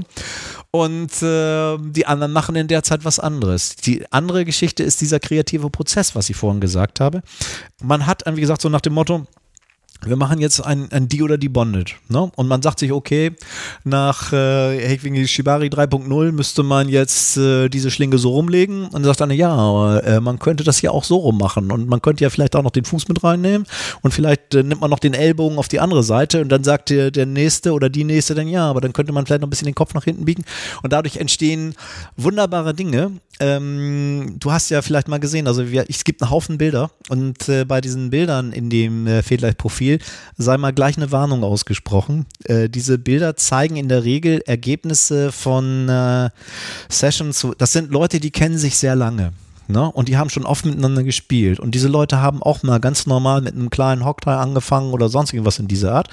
Aber da sind eben halt, wenn man sich so manche Bilder anguckt, da geht das ganz schön zur Sache. Aber das liegt einfach daran, äh, weil das irgendwie sozusagen die 30. Session mit dieser Person ist, so mehr oder weniger. Das sind aber auch wirklich immer Schnappschüsse. Ja. Also das sind keine gefotoshoppten, gestellten Bilder, sondern hier ist was, wir haben ein, ein Erlebnis und jetzt halten wir nochmal drauf und machen ein Bild. Ja. Ne? Also da ist teilweise, die Perspektive ist falsch, die Farben sind nicht ordentlich, die Belichtung ist sowieso mit dem Hintergrund steht noch irgendwas Blödes rum, was da eigentlich nicht hingehört. Und trotzdem in der Mitte ist hier Person, Seil, Happy, und der Moment ist eingefangen. Ne? Also, und dein ganzes Profil ist voll davon. Ich glaube, ich habe da nichts gefunden, wo man sagen müsste, ja, das ist jetzt ein Bild, das wurde extra in stundenlanger Kleinstarbeit gemacht. Das ist äh, grundsätzlich richtig, weil wir machen im Prinzip diese Bilder auch, oder sagen wir mal so, in erster Näherung machen wir die Bilder um der Person, die in dieser Bondage war. Weil möglicherweise war sie maskiert, möglicherweise trug sie eine Augenbinde oder möglicherweise war sie so tief im Subspace, dass sie sowieso kaum noch etwas mitbekommen hat. Das heißt also, wir dokumentieren eigentlich die Bilder primär erstmal für äh, den äh, passiven Partner dann in dem Fall oder die passive Partnerin. Und äh, manche Bilder sind dann eben halt so schön, dass man dann eben halt sagt, okay, das kann man vielleicht auch nochmal mit einem Publikum teilen, auch im Sinne von, ähm, es gibt ja auch Leute, ähm, und auch das wieder bitte nicht falsch verstehen. Ne? Das, das gibt Leute, die können sich vielleicht solche äh, Szenarien oder Sessions nicht leisten, weil sie privat so eingebunden sind, was weiß ich, Frau, Kinder, whatever dann an der Stelle, die würden gerne ein BDSM-Leben führen, aber sie können es nicht, weil ihr ganzes soziales Umfeld das nicht zulässt. Die haben, die einzige Wahl, die denen bleibt, ist, äh, dass die, was weiß ich, ab und zu mal ins Internet gehen, in irgendein so Forum rein und sich ein paar schöne Bilder angucken. Das ist zum Beispiel auch ein Grund, warum man sowas posten kann. Ne? Dann wie gesagt, vielleicht für manche Leute dann auch mal so ein bisschen als äh, Anregung, so nach dem Motto, das geht auch. Das geht auch mit einem Herrn, der 60 Jahre alt ist, man sollte es nicht glauben. du siehst aber auch nicht so aus. Also ja, ganz danke. ehrlich, also ich habe jetzt, ich habe jetzt genullt, da ist jetzt eine 4 vorne dran. Ja. Ne? Ähm, wenn ich die letzten 20 Jahre bei mir rapide abwärts gesehen habe, um Gottes Willen ich bin gespannt. Ich nehme jetzt ein äh, Beispiel an dir. Ja, danke schön. Ähm, Vielen ähm, pass mal auf, das sind, ich habe gerade geguckt, das sind über 600 Bilder bei dir in dem Profil ja. drin. Über 600. Es ist, also liebes Publikum, guckt euch einfach mal in Ruhe an, klickt da ein bisschen durch. Äh, wirklich immer diese Momentaufnahmen. Wenn ich Ich versuche dich jetzt wieder ein bisschen zurückzuführen ja. zu diesem, ähm, ja, ich stelle mir das gerade so ein bisschen wie im Restaurant vor. Man, man wird durch den Abend geführt hm. und guckt so ein bisschen, wer passt wie mit wem. Und aber wenn du jetzt das Rob Bunny hast und dann haben da fünf Leute Ideen und jeder fuchtelt mal hier und da dann ist doch dieses, diese ganze, diese ganze Nähe von Shibari, von Bondage, die ist doch dann eigentlich flöten. Dann ist das doch Party. Ich hatte ja vorhin schon einmal, das, das sind ja insbesondere hm, jetzt diese Spielpartner, die da eingetragen sind. Das sind Menschen, die kenne ich schon äh, relativ lange. Oder die, die jetzt neu dazugekommen sind. Also das, das dauert immer so ein bisschen, bis, bis jemand als Spielpartner da auftaucht. Ich habe also unter diesen Sechsen, da gibt es noch ein paar, für, mit denen ich noch nicht so oft gespielt habe, so mehr oder weniger. Oder es gibt auch Leute, die legen gar keinen Wert darauf, in dieser Form genannt zu werden. Auch das das, das gibt es durchaus. Es gibt eine Vertrautheit zwischen diesen Leuten. Das heißt also, ich kann dabei sein, ich muss aber nicht dabei sein. Ne? Das äh, sind ja auch teilweise sind das ja auch Menschen, die, sagen wir mal, selber in einer Partnerschaft leben und die als Partnerin und Partner zu mir kommen und sagen wir mal, dann passiert halt zu dritt, zu vier, zu fünft nochmal ihm halt was anderes. Die nutzen es dann einfach auch mal in, der Stelle, um, sagen wir mal, dann etwas Neues oder anderes zu kreieren. Oder um dir ein Beispiel zu geben, ähm, ein äh, guter Freund von mir ist Switch und äh, seine Partnerin ist äh, dominant und äh, erfüllt ihm zurzeit halt äh, ziemlich viele Wünsche und deswegen ähm, hat er eigentlich, wenn er wir mal wieder zusammenkommen, eher das Bedürfnis, was das aktiver zu machen, weil er momentan eben halt als passiver von äh, seiner momentanen Partnerin eben halt das ist also der kreative Raum, ne? Ja. Weil es gibt natürlich ganz viel diese Bondage-Schule, die halt im Prinzip sagt, der Rigger und sein Bunny. Und dann gibt es diese Verbindung zwischen diesen beiden. Und sobald du da noch mehr Menschen hast, die Kompetenzen mit reinbringen und Ideen und was kann man hier und noch da machen, dann ist das doch ein ganz anderes Setting eigentlich. Ja, es ist die Frage, wie man das Ganze sieht, weil äh, das ist äh, ein schönes Beispiel, was du gerade gegeben hast mit Rigger und Bunny, weil äh, sag mal, wenn jetzt sagen wir mal das Thema Bondage oder speziell das Thema Shibari, weil ich würde es auch noch trennen wollen, Shibari ist schon eine sehr spezielle Form der Bondage äh, und dort auch der künstlerische Aspekt im äh, Vordergrund steht und eben halt auch die, der partnerschaftliche Aspekt dann in dem Falle, dann würde das mit Sicherheit so nicht funktionieren. Aber wir sind halt vielleicht dann in dem Fall ein bisschen mehr technische Reger, drücken wir es mal so aus. Oder wie soll ich das mal ausdrücken? Es gibt eben halt Menschen, für die äh, gibt es Seil und Seil und bei der Gelegenheit, es gibt noch Seil und das ist aus Hanf. Es ist auf keinen Fall aus Baumwolle und schon mal gar nicht aus Nylon. Na, und das ist wirklich vollkommen egal, dass ein Nylonseil auf einem Latex-Outfit fünfmal besser aussieht, vor allem wenn man es fotografiert, weil das Seil ist aus Hanf. Ne? So, und auch das keine Wertung. Ne? Das möge bitte jeder so machen, wie er das für richtig hält.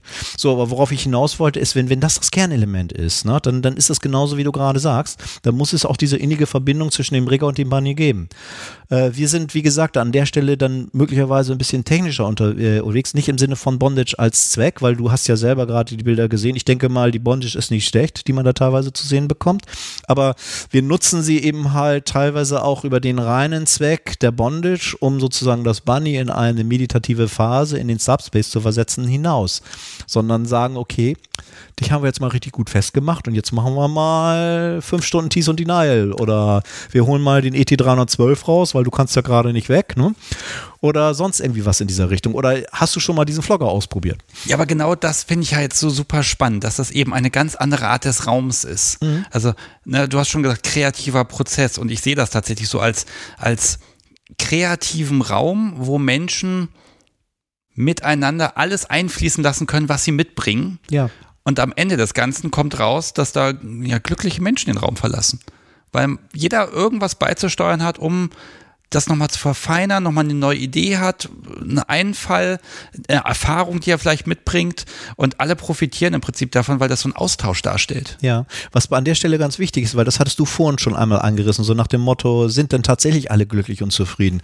Deswegen äh, versuchen wir auch immer so etwas zu machen, so ähm, ich hätte fast gesagt, mehrtägiger Event. Also wir haben das häufig so, dass an solchen Wochenenden, dann kommen die Leute halt am Freitagnachmittag und am Sonntagnachmittag fahren sie wieder, dass wir so zwei Tage haben. Und dann versuchen wir letztendlich das eben halt auch so hinzubekommen, dass jeder seinen Share hatte um letztendlich, dass das auch die Befriedigung bei den einzelnen Partnern da ist und wobei natürlich dann eben halt auch die Befriedigung unterschiedlich sein kann. Ne, das Bunny möchte halt gerne gefesselt werden, der Rigger möchte gerne fesseln, die Femdom möchte vielleicht eben tatsächlich mal jemanden dominieren, äh, der Dom vielleicht auch, ne? Und jemand möchte gerne mal wieder jemanden spanken und vielleicht möchte jemand gespankt werden. Und äh, das gilt es einfach im Hinterkopf zu behalten. Und ich würde jetzt nochmal, ich würde jetzt nicht von Planung reden, ich, einfach nur ähm, Du hast es vorhin, glaube ich, so schön einmal ausgedrückt. Man muss dafür sorgen, dass die Leute happy sind, weil ich sag mal, wir haben genug Druck im Leben und in der Firma, was die Dinge mehr sind. Wir müssen nicht noch Stress im SM-Szenario machen. Das wäre jetzt das Schlimmste, was passieren könnte. Ja, aber guck mal, du brauchst ja Wissen, um zu wissen, wer welchen Benefit im Prinzip braucht, damit er glücklich sein wird. Ja. Dazu Klar, man muss sich unterhalten. Ich stelle mir jetzt Freitagnachmittag so eine, so eine Kaffeerunde vor mit, oh Mensch, was, was habe ich denn heute im Kopf für das Wochenende? Dass man also, also wie kommt ihr, ihr trefft euch und kommt da irgendwie rein? Tau, wie tauscht ihr euch aus? Die, ja, wie schon gesagt, also der, der, der Schlüssel zu dem Ding ist, ist Long-Term. Ne, Long-Term Relationship. Wie, wie einmal gesagt, also ich habe ja auch immer wieder mal Leute, die sich melden und dann sagen, ja, kannst du nicht mal was mit mir machen? Und dann guckt man mal und sagt so, ähm, teilweise, es muss ja auch räumlich funktionieren. Ich sag mal, äh, ich hätte fast gesagt, also jetzt hier so äh, hinter München oder so ist eine schöne Gegend, aber wenn man halt 700 Kilometer hat, werden manche Dinge mal so ein bisschen schwierig und ich bin, was das angeht, vielleicht auch so ein kleines bisschen grausam, äh, weil ich immer sage, wenn wir uns jetzt mal, also bevor wir in irgendeiner Form was machen, was spielen, whatever, wir treffen uns im realen Leben, ne? und ich kann dir anbieten, jetzt sagen wir mal Stumpf Bremen oder Hannover, sowas in der Art, ne? So, und wenn dann ähm, die Partnerin oder der Partner dann halt zuckt und nach Motto, das ist mir schon zu aufwendig, dann lassen wir es lieber gleich. Ne? Sondern das ist also so, so, für mich so die, die erste Klippe, so das erste Qualitätsmerkmal. Wie weit ist eine Person erstmal bereit zu gehen, um sozusagen einen Wunsch erfüllt zu bekommen? Und dann trifft man sich halt was weiß ich, geht gemeinsam in den Biergarten, in eine Kneipe und redet zwei, drei Stunden äh, über Gott und die Welt. Und das ist auch für mich sehr, sehr wichtig, dass, weil in diesem Gespräch stellst du schon fest, ob die Chemie überhaupt stimmt. Wenn die Chemie nicht stimmt, dann kannst du auch in ein SM-Szenario nichts beschicken. Also du musst, äh, das muss eine Person sein, mit der kommst du, mit der du in irgendeiner Form klarkommst. Wenn das gut funktioniert hat, dann mache ich normalerweise tatsächlich erstmal so eine Einzelgeschichte. Das kann dann eben halt sein, dass, dass ich äh, dorthin fahre, dass die Person zu mir kommt. Aber meistens machen wir auch dann irgendwie das äh, zum Beispiel jetzt ähm, wiederum Hauptbahnhof Hannover. Da gibt es eine Reihe von Hotels rund um den Hauptbahnhof, wo man für 50 Euro ein Bett, äh, ein Bett ist auch gut, also ein Zimmer bekommt. Ja, dann mietet man sich da eben halt ein, macht dann mal so zwei, drei Stunden Bondage. Da kann man auch durchaus Suspension und sowas hinbekommen in diesen 50 Euro Zimmern. Das ist durchaus möglich. Und entweder bleibt dann die eine Person dann auch über Nacht dann da oder man geht dann halt nach zwei, drei Stunden wieder raus. Und da sind wir wieder bei dem nächsten Punkt. Ist das eben halt der Person wert? Und so nähert man sich langsam an im Sinne von so nach dem Motto, was, was ist wirklich der Kern? Und dann stellt man halt fest, okay, das ist eine Person, die steht, was weiß ich, auf Entpersönlichung, die steht auf Zwangsjacken, die steht auf Bondage, die steht auf whatever. Und dann kann man sagen, okay, ich habe hier einen Spielkreis, das sind Leute, die kenne ich sieben, acht Jahre, mit denen bin ich durch diverse Sessions ge äh, gekommen, die kenne ich, äh, ne? die kennen meinen Hintern bis ins Letzte und ich kenne ihren Hintern. Und dann kann ich sagen, okay, diese Person, das ist wie ein Puzzlestein, diese Person könnte hier reinpassen. Ne? Und dann mache ich die Leute miteinander bekannt und dann gucken wir mal, ob geht. Okay, aber tatsächlich, es ist erstmal wirklich diese 1 zu 1 Geschichte. Ja. Die muss passen, die muss laufen und dann gibt es halt Level 2, das Upgrade. Ähm, das heißt aber wirklich, das funktioniert nur deshalb, weil der Spielkreis da ist, weil das, ja, weil sich alle so lange kennen, deshalb kann man doch mal ein Puzzleteil hinzufügen. Ja. Aber nur deswegen, wenn das jetzt gar nicht wäre, also stell mal vor mich, ich möchte jetzt einen Spielkreis gründen. Ja. Da mache ich natürlich eine Anzeige irgendwo ähm, und sage so, ich suche einen Spielkreis oder wir machen jetzt einen Spielkreis, melde sich, wer will, dann treffen wir uns und spielen ich habe eine versteinerte Mine, sehe ich gerade vor mir. Das würde nicht funktionieren. ja gut, aber den Wunsch haben ja ganz viele. Mensch, ja. wir sind immer alleine hier oder zu zweit ja. und naja, so richtig passt, das ist ja auch bei vielen Paaren so, dass so die Neigung passt nicht hundertprozentig. Man mhm. hat eine Schnittmenge, ja. aber auch ganz viel, was hinten runterfällt und dann ist natürlich so ein Spielkreis eine, eine Idee.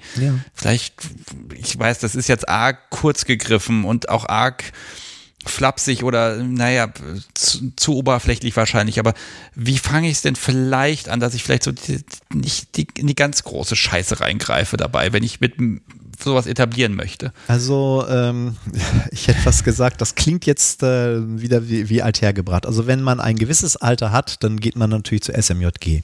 Wenn man über dieses Alter hinausgeht, dann geht man, was weiß ich, zu einem äh, SM-Stammtisch, man geht zu einem Latex-Stammtisch, man lernt erstmal ein paar Leute kennen.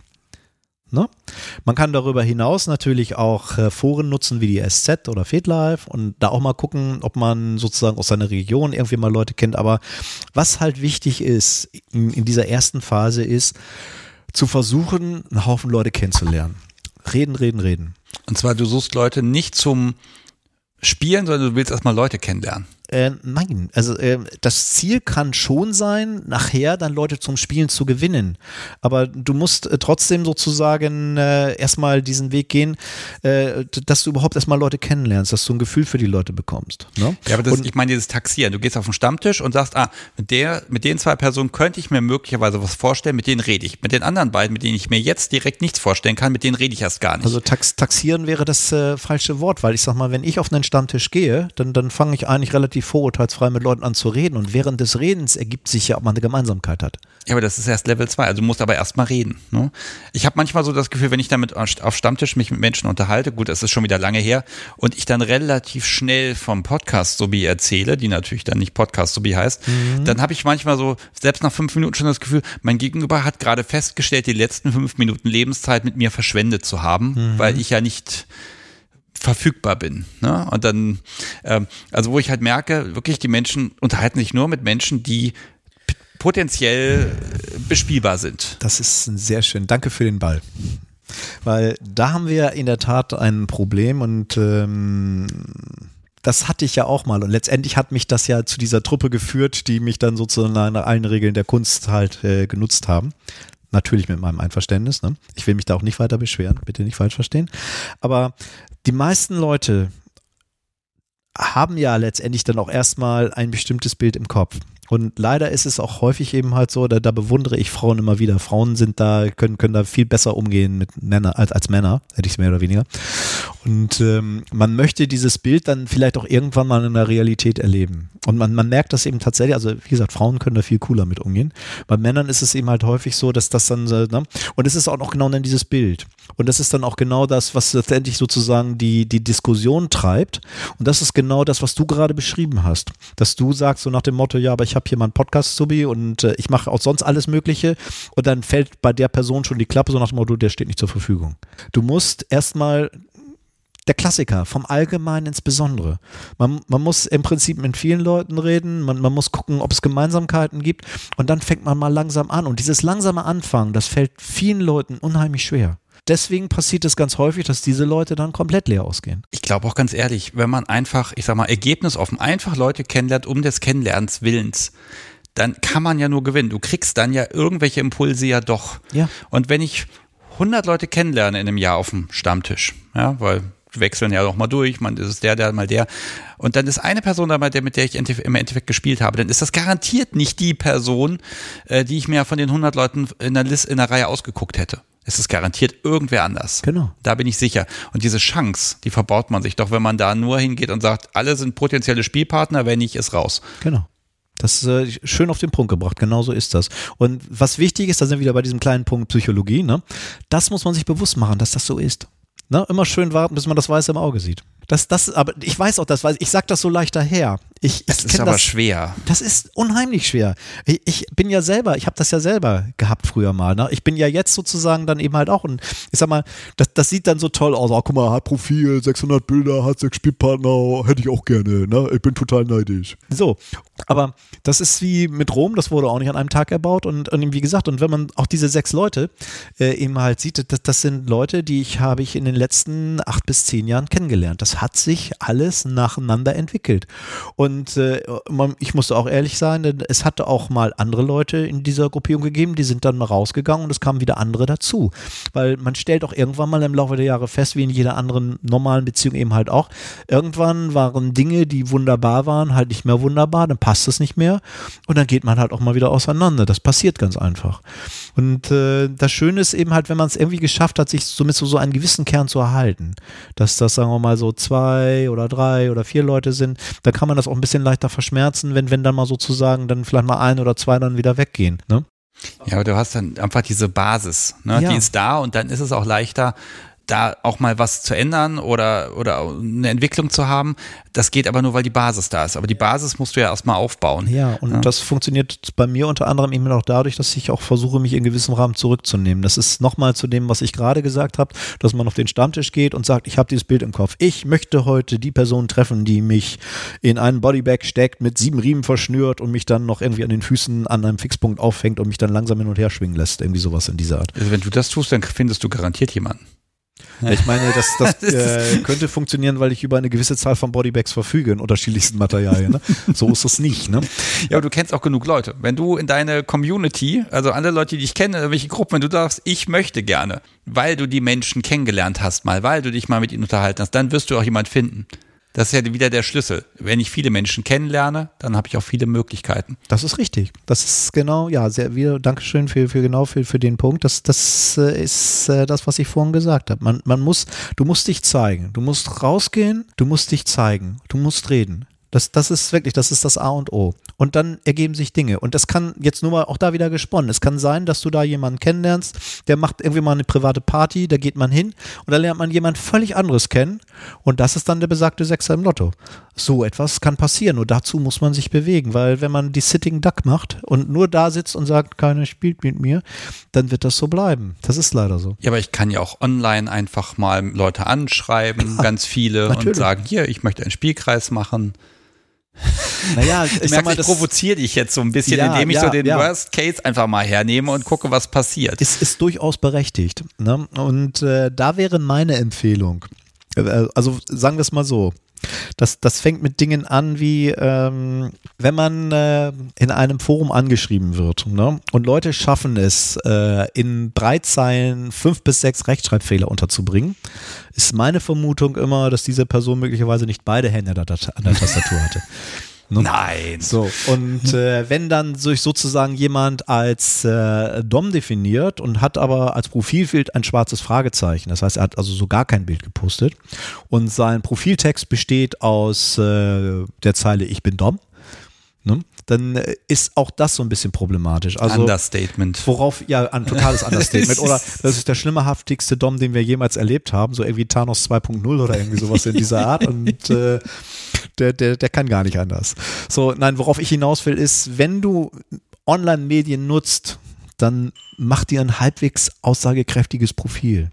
Ne, dann, dann pack, sagen wir mal, so ein, zwei Bilder rein, so mehr oder weniger, und äh, schreib was über dich. So mehr. Ne? Weil, weil, weil, ich sag mal, ähm, wenn mich jemand anschreibt und sagt, ich würde gern mit dir spielen, und dann gehe ich auf das Profil und sehe ein schwarzes Fragezeichen, also es gibt null Bilder und äh, man, man sieht äh, solche Leute, äh, was weiß ich, äh, dann was weiß ich, ich habe, was weiß ich, sieben Follower oder irgendwie sowas in dieser Art und ich mache drei, äh, drei Follow ich oder irgendwie sowas in dieser Art, wo ich dann sage, ja, ist möglicherweise jemand, der ist gerade angefangen Ne? Nur äh, wenn dann sozusagen noch andere Indikationen dazukommen, wie zum Beispiel, was ich vorhin sagte, und dann noch irgendwie so eine Nachricht mit drei Zeilen mit fünf Schreibfehlern, da lohnt sich meistens das Nachfragen nicht mehr. Ne? Also äh, das ist übrigens dann auch das nächste. Also auch wenn man jetzt meint, ich habe nichts, was ich in dieses Profil reinpacken kann. Ich würde ja gerne ein paar Bilder posten, aber mir hat, mit mir hat noch nie jemand gespielt und schon gar nicht mich dabei fotografiert, deswegen habe ich nichts. Ist durchaus möglich.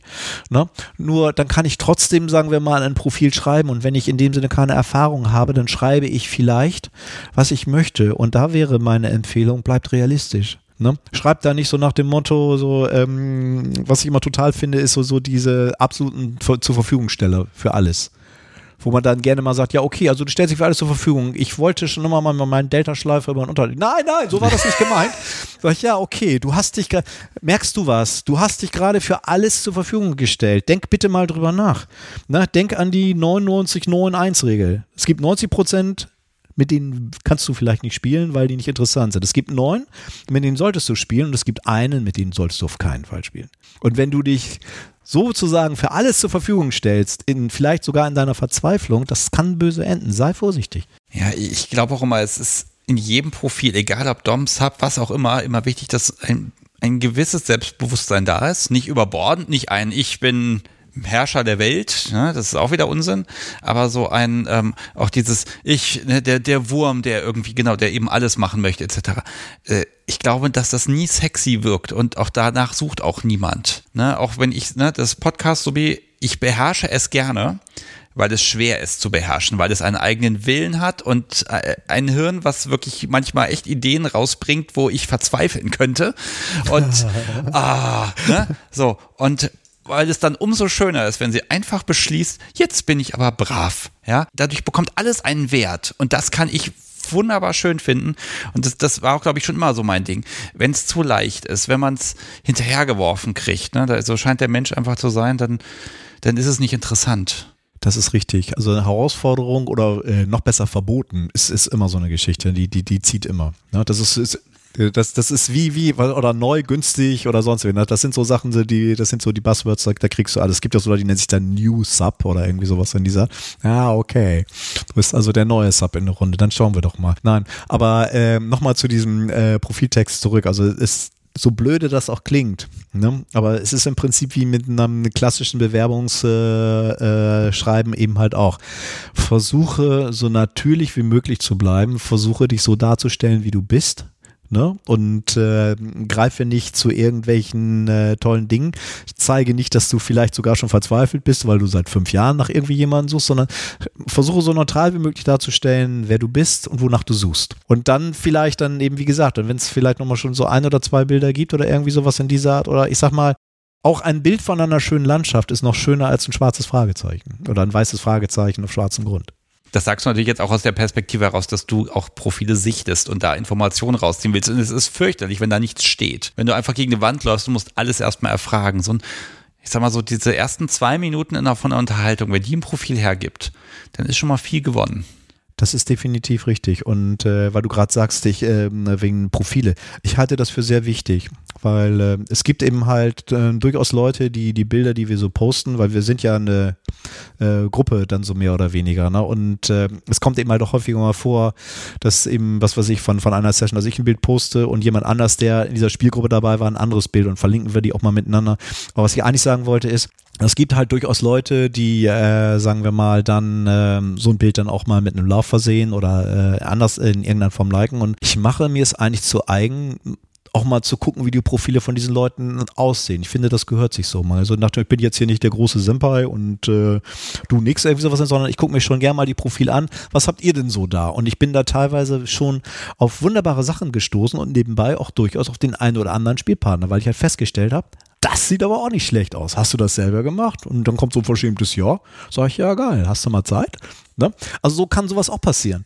Ja, das ist immer so der Traum, weil man kann sich das immer nicht vorstellen, dass das geht, ne? weil du kriegst natürlich eingeimpft, schreibt die Leute ausführlich an, macht dies, beachtet das und jenes, aber ich glaube, dieses natürliche, hey, wie, wie ist denn die Sache jetzt? Ich muss irgendwann mal erzählen, wie ich an das Podcast mir gekommen bin. Hm. Das ist lange her und das darf man eigentlich keinem erzählen, weil das so, so einfach war. Ja, es ist halt passiert. Mhm. Okay, also wir, wir haben jetzt Spielkreis uns angeguckt. Wie findest du ja, Menschen, wie wirst du aufmerksam, was sollten sie in ihrem Profil drinstehen haben, wie lernt man über, dass man überhaupt Menschen kennenlernen muss. Ähm, das ist ja so ein riesiges Paket, was einfach offenbar zum Erfolg führt. Sehe ich ja zumindest an deinem Profil. Ähm, aber äh, wie ist das? Lädst du die Leute ein oder rekrutierst du sie? Ähm, das ist eine sehr gute Frage. Nein, also ähm, ich denke mal zum äh, Thema Rekrutieren, ähm, äh, diese Möglichkeit habe ich ja gar nicht. Und äh, falls das vielleicht auch irgendwie mal so ein bisschen durchklang, also äh, es geht hier auch nicht in irgendeiner Form um, um Manipulation. Ich sag mal, ganz am Ende ist es ja so, es bieten sich Optionen. Ich sag mal, es ist ja auf der einen Seite eben halt auch so, ich, ich kann halt Optionen bieten äh, für Menschen, äh, die äh, ich äh, bespiele. Und äh, ich habe eben halt auch manchmal die Option, von anderen Menschen bespielt zu werden. Aber ganz am Ende ist es natürlich abhängig von der jeweiligen Person, die dann eben halt sagt, so nach dem Motto, ja, heute habe ich halt, sag mal so stumpf gesagt, Bock auf dich, heute packe ich dich mal in irgendeine Shibari oder heute hänge ich dich mal auf. Aber ich kann das nicht steuern. Ich bin in dem Sinne ganz ganz am Ende bin ich äh, genauso abhängig davon, dass äh, Menschen mich halt mögen, dass äh, Menschen, äh, dass die Chemie zwischen uns stimmt und äh, dass sie entweder bereit sind, sozusagen mich anzuvertrauen dass, dass ich mir anzuvertrauen, dass, dass ich eben halt eben halt äh, dann äh, eine wie auch immer Session mit diesen Leuten mache. Oder aber eben halt sagen, ja, ich mache heute mal was mit dir. Das ist kein Selbstläufer. Das wird auch nie ein Selbstläufer sein. Das ist immer Arbeit, in Anführungsstrichen. Ja, aber die machst du dir und es lohnt sich, die Arbeit zu machen. Das kann man, glaube ich, jedem mitgeben. Ja, das kann man so sagen, aber ich sag mal, das ist, ähm, das gilt ja eigentlich für jede Beziehung. Das hat ja nicht nur im BDSM-Umfeld, also ich sag mal, jede normale Beziehung zwischen Menschen, sei es letztendlich äh, in Form einer Zweierbeziehung, einer Ehe oder irgend so, ne, daran muss gearbeitet werden. Oder auch einer guten Freundschaft, sei es zwischen Männern, sei es Frauen, Frau, Mann, irgendwie so. An allem muss man eigentlich arbeiten. Wenn man nichts tut, dann äh, verbleiben die Dinge so mehr oder weniger. Irgendwie sie brechen auseinander oder man sieht sich nur noch flüchtig oder man sagt sich so nach dem Motto, oh, das müssen wir unbedingt wieder machen machen und danach sieht man sich drei Jahre nicht, was dann eben halt das äh, eben halt deutlich macht, dass es so toll dann vielleicht dann doch nicht war. Ne? Und äh, äh, wie schon gesagt, ja, also äh, ich versuche eben halt auf die Leute einzugehen. Ich versuche eben halt auch äh, dann eben durchaus vielleicht eine, eine angenehme Umgebung zu schaffen, so mehr oder weniger. Und mal funktioniert das, so mal funktioniert das nicht. Und es geht natürlich auch noch darüber hinaus. Also es ist eben halt so, äh, zu den äh, Spielpartnern, die ich äh, dort eben halt gelistet habe, das sind auch tiefe äh, Vanilla-Freundschaften dann in dem Das geht also weit über das reine Spielen hinaus. Das sind sehr gute Freunde. Die sich, also, aber das sind ja alles Dinge, ich habe das ja schon ein paar Mal gesagt, das entwickelt sich über Jahre. Ja, es, es wächst auch einfach, ne? Und auch ganz ehrlich, du bist heute hier, wir quatschen, wir haben eine schöne Zeit. Das Podcast Subi hat dich jetzt ganz schnell mal auf ein Essen eingeladen. Ähm, das ergibt sich einfach, weil man sich einfach miteinander irgendwie einfach wohlfühlt und dann macht man halt irgendwas, ne? Und dann kommt man halt dazu, dass man Zeit miteinander verbringt. Und ich glaube, dieses bewusst Zeit miteinander verbringen ist eine schöne Sache. Aber ich glaube, warum das ganz gut funktionieren kann, da gibt es noch einen anderen Aspekt. Äh, lass uns doch mal über Sex reden. Am Ende jeder Session steht ein Koitus mit, mit bombastischem Orgasmus möglichst für alle gleichzeitig. So. Okay. Ähm, ich, ist das äh, so äh, das übliche Prozedere in der Gemeinde hier? ja, das ist jetzt genau die Frage. Ähm, wie weit ist Sex, also klassischer Sex mit Reinhalten, Abspritzen, Orgasmus, wie weit ist das denn fester Bestandteil oder ist es das überhaupt nicht? Es ist eigentlich äh, in, den, in unserer Gemeinde gar kein Bestandteil. Ne? Also äh, es, es sind ja äh, Leute dabei, die sind Paare ne? und äh, natürlich haben die letztendlich, denke ich mal, auch durchaus äh, ganz normalen Sex, aber der findet eigentlich nicht bei Treffen statt, die wir haben. Das machen die halt, äh, denke ich mal, wenn sie zu Hause sind oder wo auch immer. Aber äh, wenn diese Sachen oder wenn wir uns eben halt treffen, dann äh, stehen eben halt tatsächlich halt äh, solche äh, Dinge wie eben halt äh, Bondage, eine Suspension, äh, was weiß ich, eben halt Verpackungen in irgendwelche Materialien. Also es, das hat einen ganz klaren BDSM-Kontext, aber es ist halt nicht so, dass da sozusagen ganz am Ende dann, äh, hätte ich fast gesagt, oh, da ist ja ein Schrittreißverschluss, das kann man ja auch noch für was anderes benutzen. Ne? Und äh, rauf auf die Mutti so mehr oder weniger. Das passiert nicht. Ja, das ist ja aber sehr modern, weil ich habe da so das Gefühl, dass bei ganz vielen ähm, Menschen aus der SMJG, dass die BDSM, das ist so äh, von der Kategorie, also ohne das abwertend, jetzt sage ich das auch mal sehen zu wollen, aber für die ist BDSM etwas, das kann ich mit Menschen machen. Das hat so eine Wertigkeit, äh, auch wenn man einen Partner zu Hause hat. Man geht auch mal woanders hin zum Bondage etc. Das ist dann jetzt kein, kein Fremdgehen oder irgendwas, sondern das ist eine Tätigkeit, wie ich sag mal, in Tennisverein gehen. Also es ist nicht sexuell belegt oder nicht unbedingt sexuell belegt, sondern man geht dahin, weil man die schöne Sache machen möchte und nicht, weil man sich da durchvögeln will. Und das halte ich eigentlich für eine recht ja, moderne Herangehensweise oder Sichtweise. Und ähm, vielleicht macht das ja auch wirklich einen Unterschied. Stell mal vor, ihr würdet da, wenn ihr da euch trefft am Freitag bis Sonntag, wenn ihr da alle regelmäßig irgendwie durch die Gegend vögeln würdet am Ende, wird das was ändern? wenn du das denn überhaupt möchtest mit den Menschen wie soll ich das sagen? Ähm, ich denke nicht, dass das äh, für, die Leute, die sozusagen äh, da zum Spielen kommen, in irgendeiner Form in Frage kommt. Und für mich ist das in dem Sinne auch, ähm, wie soll ich das sagen, ähm, äh, nicht relevant im, im Sinne von, das ist nicht das, worum es geht. Ich sag mal, bei mir ist es eben halt auch so, ich, ich, ich trenne diesen, dieses Thema BDSM und Vanilla-Sex strikt. Und äh, wenn ich mit, jem, mit einer Frau schlafen würde, dann würde ich das eben halt sagen wir mal, nur aus tief empfundener Liebe tun, so mehr oder weniger. Das muss dann auch meine Partnerin sein. Ne? Mit, äh, ne? Dann, dann äh, könnte ich mir eben halt auch Sex vorstellen, aber das würde ich dann auch nicht in so einem größeren Umfeld machen, so mehr oder weniger. Das, das wäre dann tatsächlich etwas so just in the bedroom. Ne? Also wenn äh, wir so eine äh, Spieltreffen machen, dann spielen wir. Ne? Und das hat in gewissen Rahmen eben halt Grenzen und die wäre da an der Stelle halt erreicht das kommt ja auch wirklich aus deiner Historie heraus, ne? dass du ganz am Anfang auch da wieder genau das hast. Das ist was ganz anderes, als wenn du jetzt zum Beispiel hast, äh, jemand möchte mit dem Partner, mit dem er Sex hat, äh, anfangen zu spielen. Also da entsteht aus Sex heraus, entsteht dann eine Richtung äh, zu BDSM hin. Und diese, diese Abtrennung, ähm, ich weiß jetzt gar nicht, wie freiwillig ist die? Also ist das für dich eine natürliche Abtrennung oder ist das einfach eine Abtrennung, also gelerntes Verhalten, das macht weniger Probleme? Gelerntes Verhalten macht weniger Probleme. Nein, ich denke mal eher, das ist äh, für mich eher eine Frage der Zurückhaltung und Höflichkeit. Weil das ist wirklich so eine Sache, das gehört dem Paar. Ne? Also wenn, wenn jetzt tatsächlich eben halt äh, äh, Freunde äh, bei mir sind, die auch, sagen wir mal, im, äh, im realen Leben ein Paar sind und äh, wenn, wenn die Sex haben wollen, dann, dann haben, also das, wie soll ich das sagen? Also das, das äh, gehört denen. Das gehört denen. Das ist der richtige Ausdruck. Das gehört denen. Genauso wie ich also im Prinzip das äh, eben halt auch. Also ich, ich weiß nicht. Also ich sag mal, die Situation hat sich so für mich ehrlich gesagt nie ergeben, dass es eine Kombination gab aus, äh, sagen wir mal, einer äh, Vanilla-Sex-Situation, aus der sich ein SM-Szenario ergeben hat. Das gab es bei mir nicht. Okay, und das, das bringt mich so ein bisschen in die Richtung, wer, wer, du hast das immer so mit einem Halbsatz erwähnt, was so dein Kink ist. Also du hast alle möglichen Dinge immer so angeschnitten, aber was ist so, was ist so dein Ding, wo du sagst, ja, das ist das, da fühle ich mich sauwohl drin, das ist mein BDSM, das ist mein Kink, das, das mag ich, das brauche ich. Ich glaube, ich, ich würde jetzt Dinge aufzählen, aber ich glaube, ich, du kannst das viel besser beschreiben. Was ist für dich toll? Also, ähm, es steht eigentlich in dem Sinne auch in dieser Reihenfolge in meinem Profil. Also das Seil, das war meine erste Liebe und bleibt es auch. Ne? Also mit Seil hat alles angefangen. Deswegen äh, kann ich eben halt auch sehr gut nachvollziehen, wenn, wenn Menschen, also wenn Rope Addict sind. Ne? Das ist also etwas, ne? das ist immer wieder eine tolle Geschichte.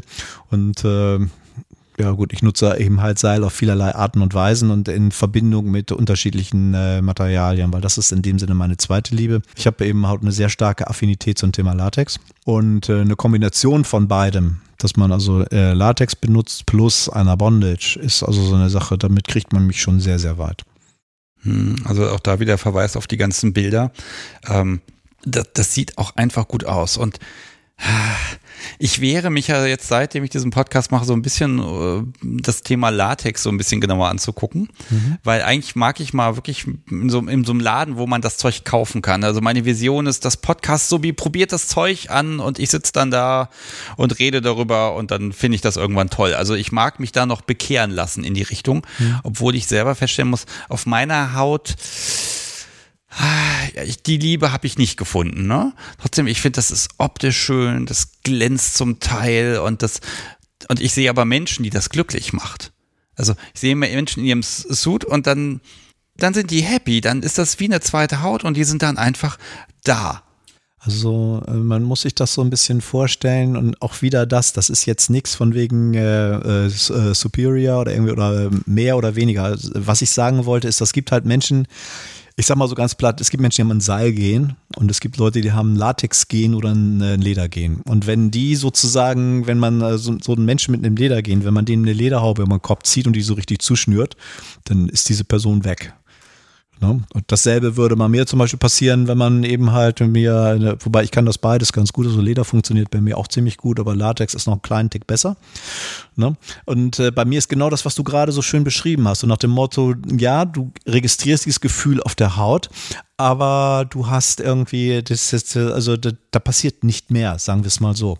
Und ähm, das ist bei mir eben halt anders. Ne? In dem Moment, wo, sagen wir mal, dieses Material meine Haut, das, das gibt mir im Prinzip ähm, oder noch mal ein bisschen weiter vorne angefangen, weil ähm, für mich ist äh, eben halt äh, Latex und Leder wird erst so richtig äh, spannend, wenn es zu einer sogenannten Total Enclosure kommt.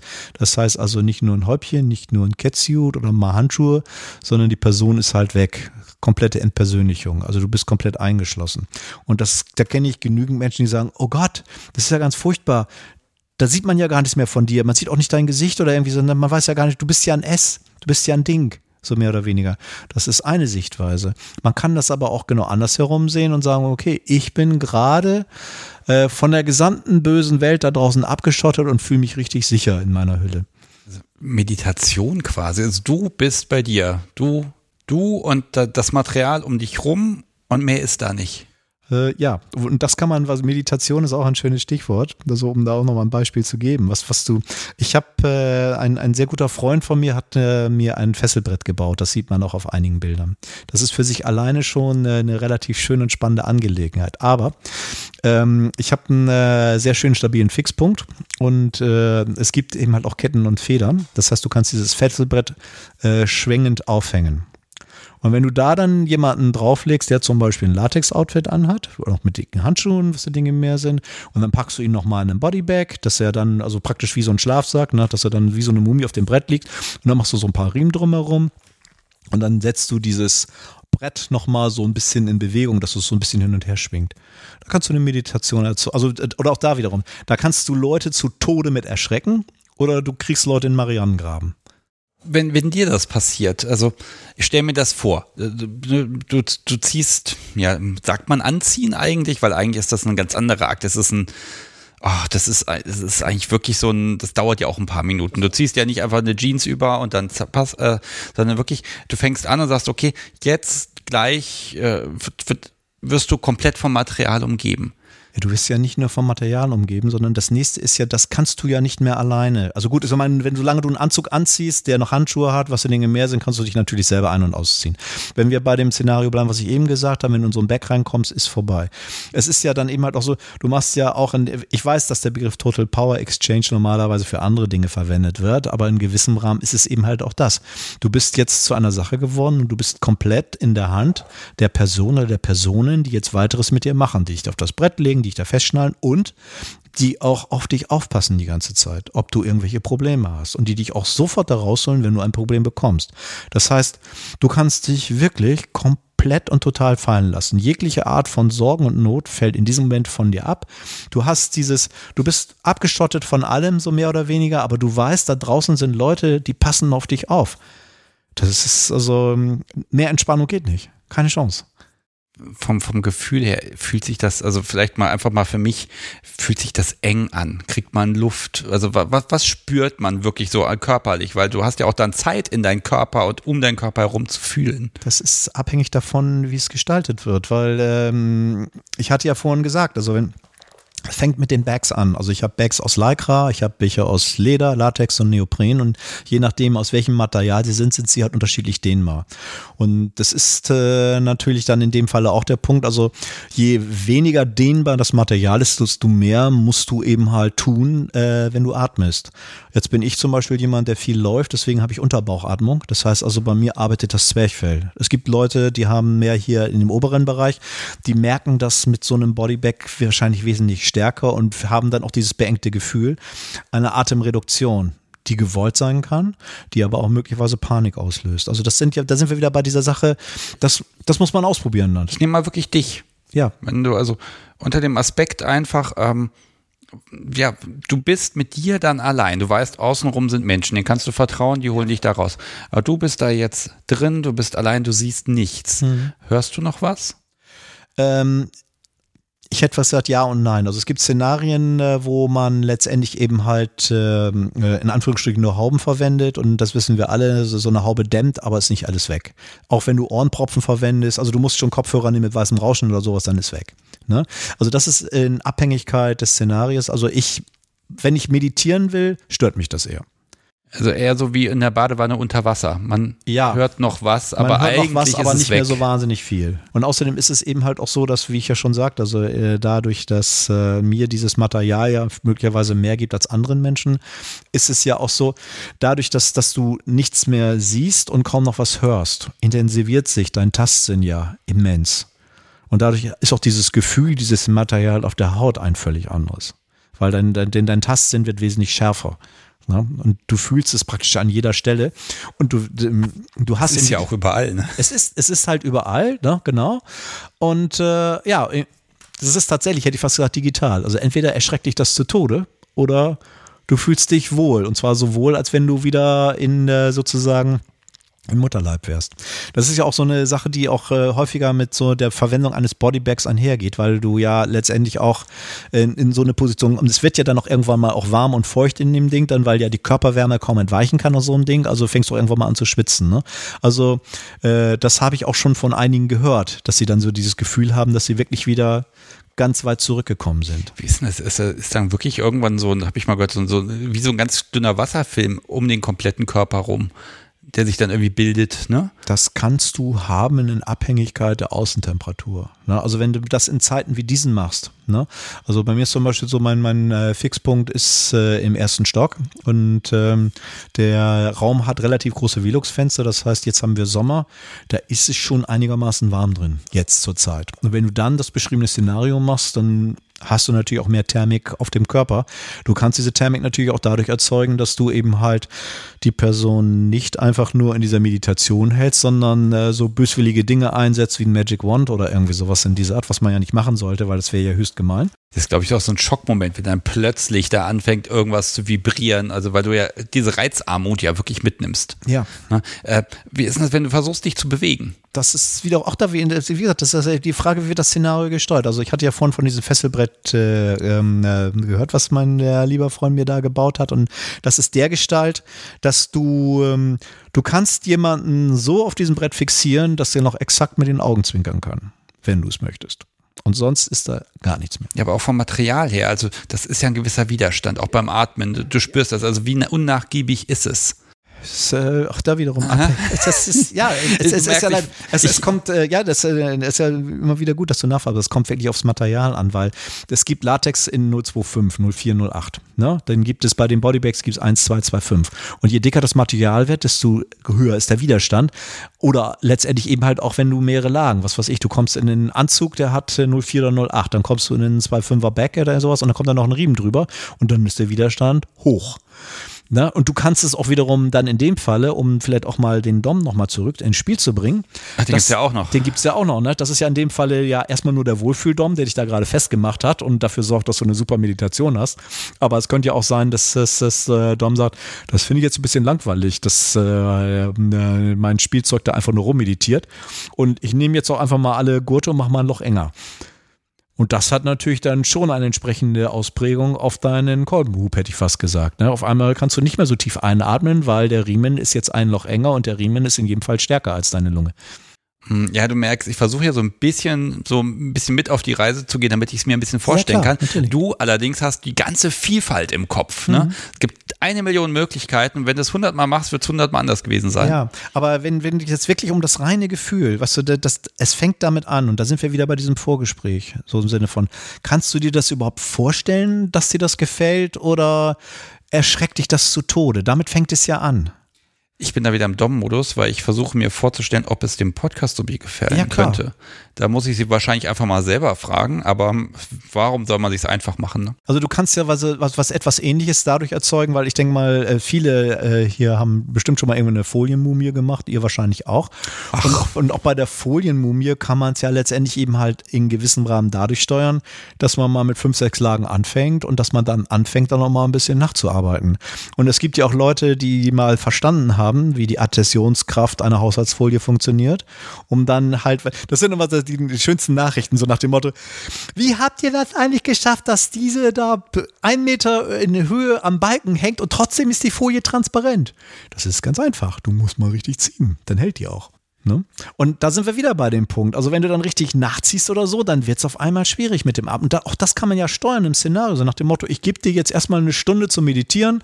Ich weiß, also da ist äh, die, die Atmung auf der Lunge normal, das kannst du heben. Und dann, was weiß ich, vielleicht auch so nach dem Motto, auch um, sagen wir mal, zum Ende des Szenarios zu kommen. Weil zum Beispiel, wenn, wenn ich ein aktives Szenario mache, ich plane immer so fünf Schritte etwa. Ich gehe dann von, von einfach bis ganz böse. Und äh, eben halt der fünfte ist dann meistens so diese Geschichte, wo ich dann versuche so binnen 15 bis 10 Minuten dafür zu sorgen, dass die Person dann auch sagt, nu ist gut.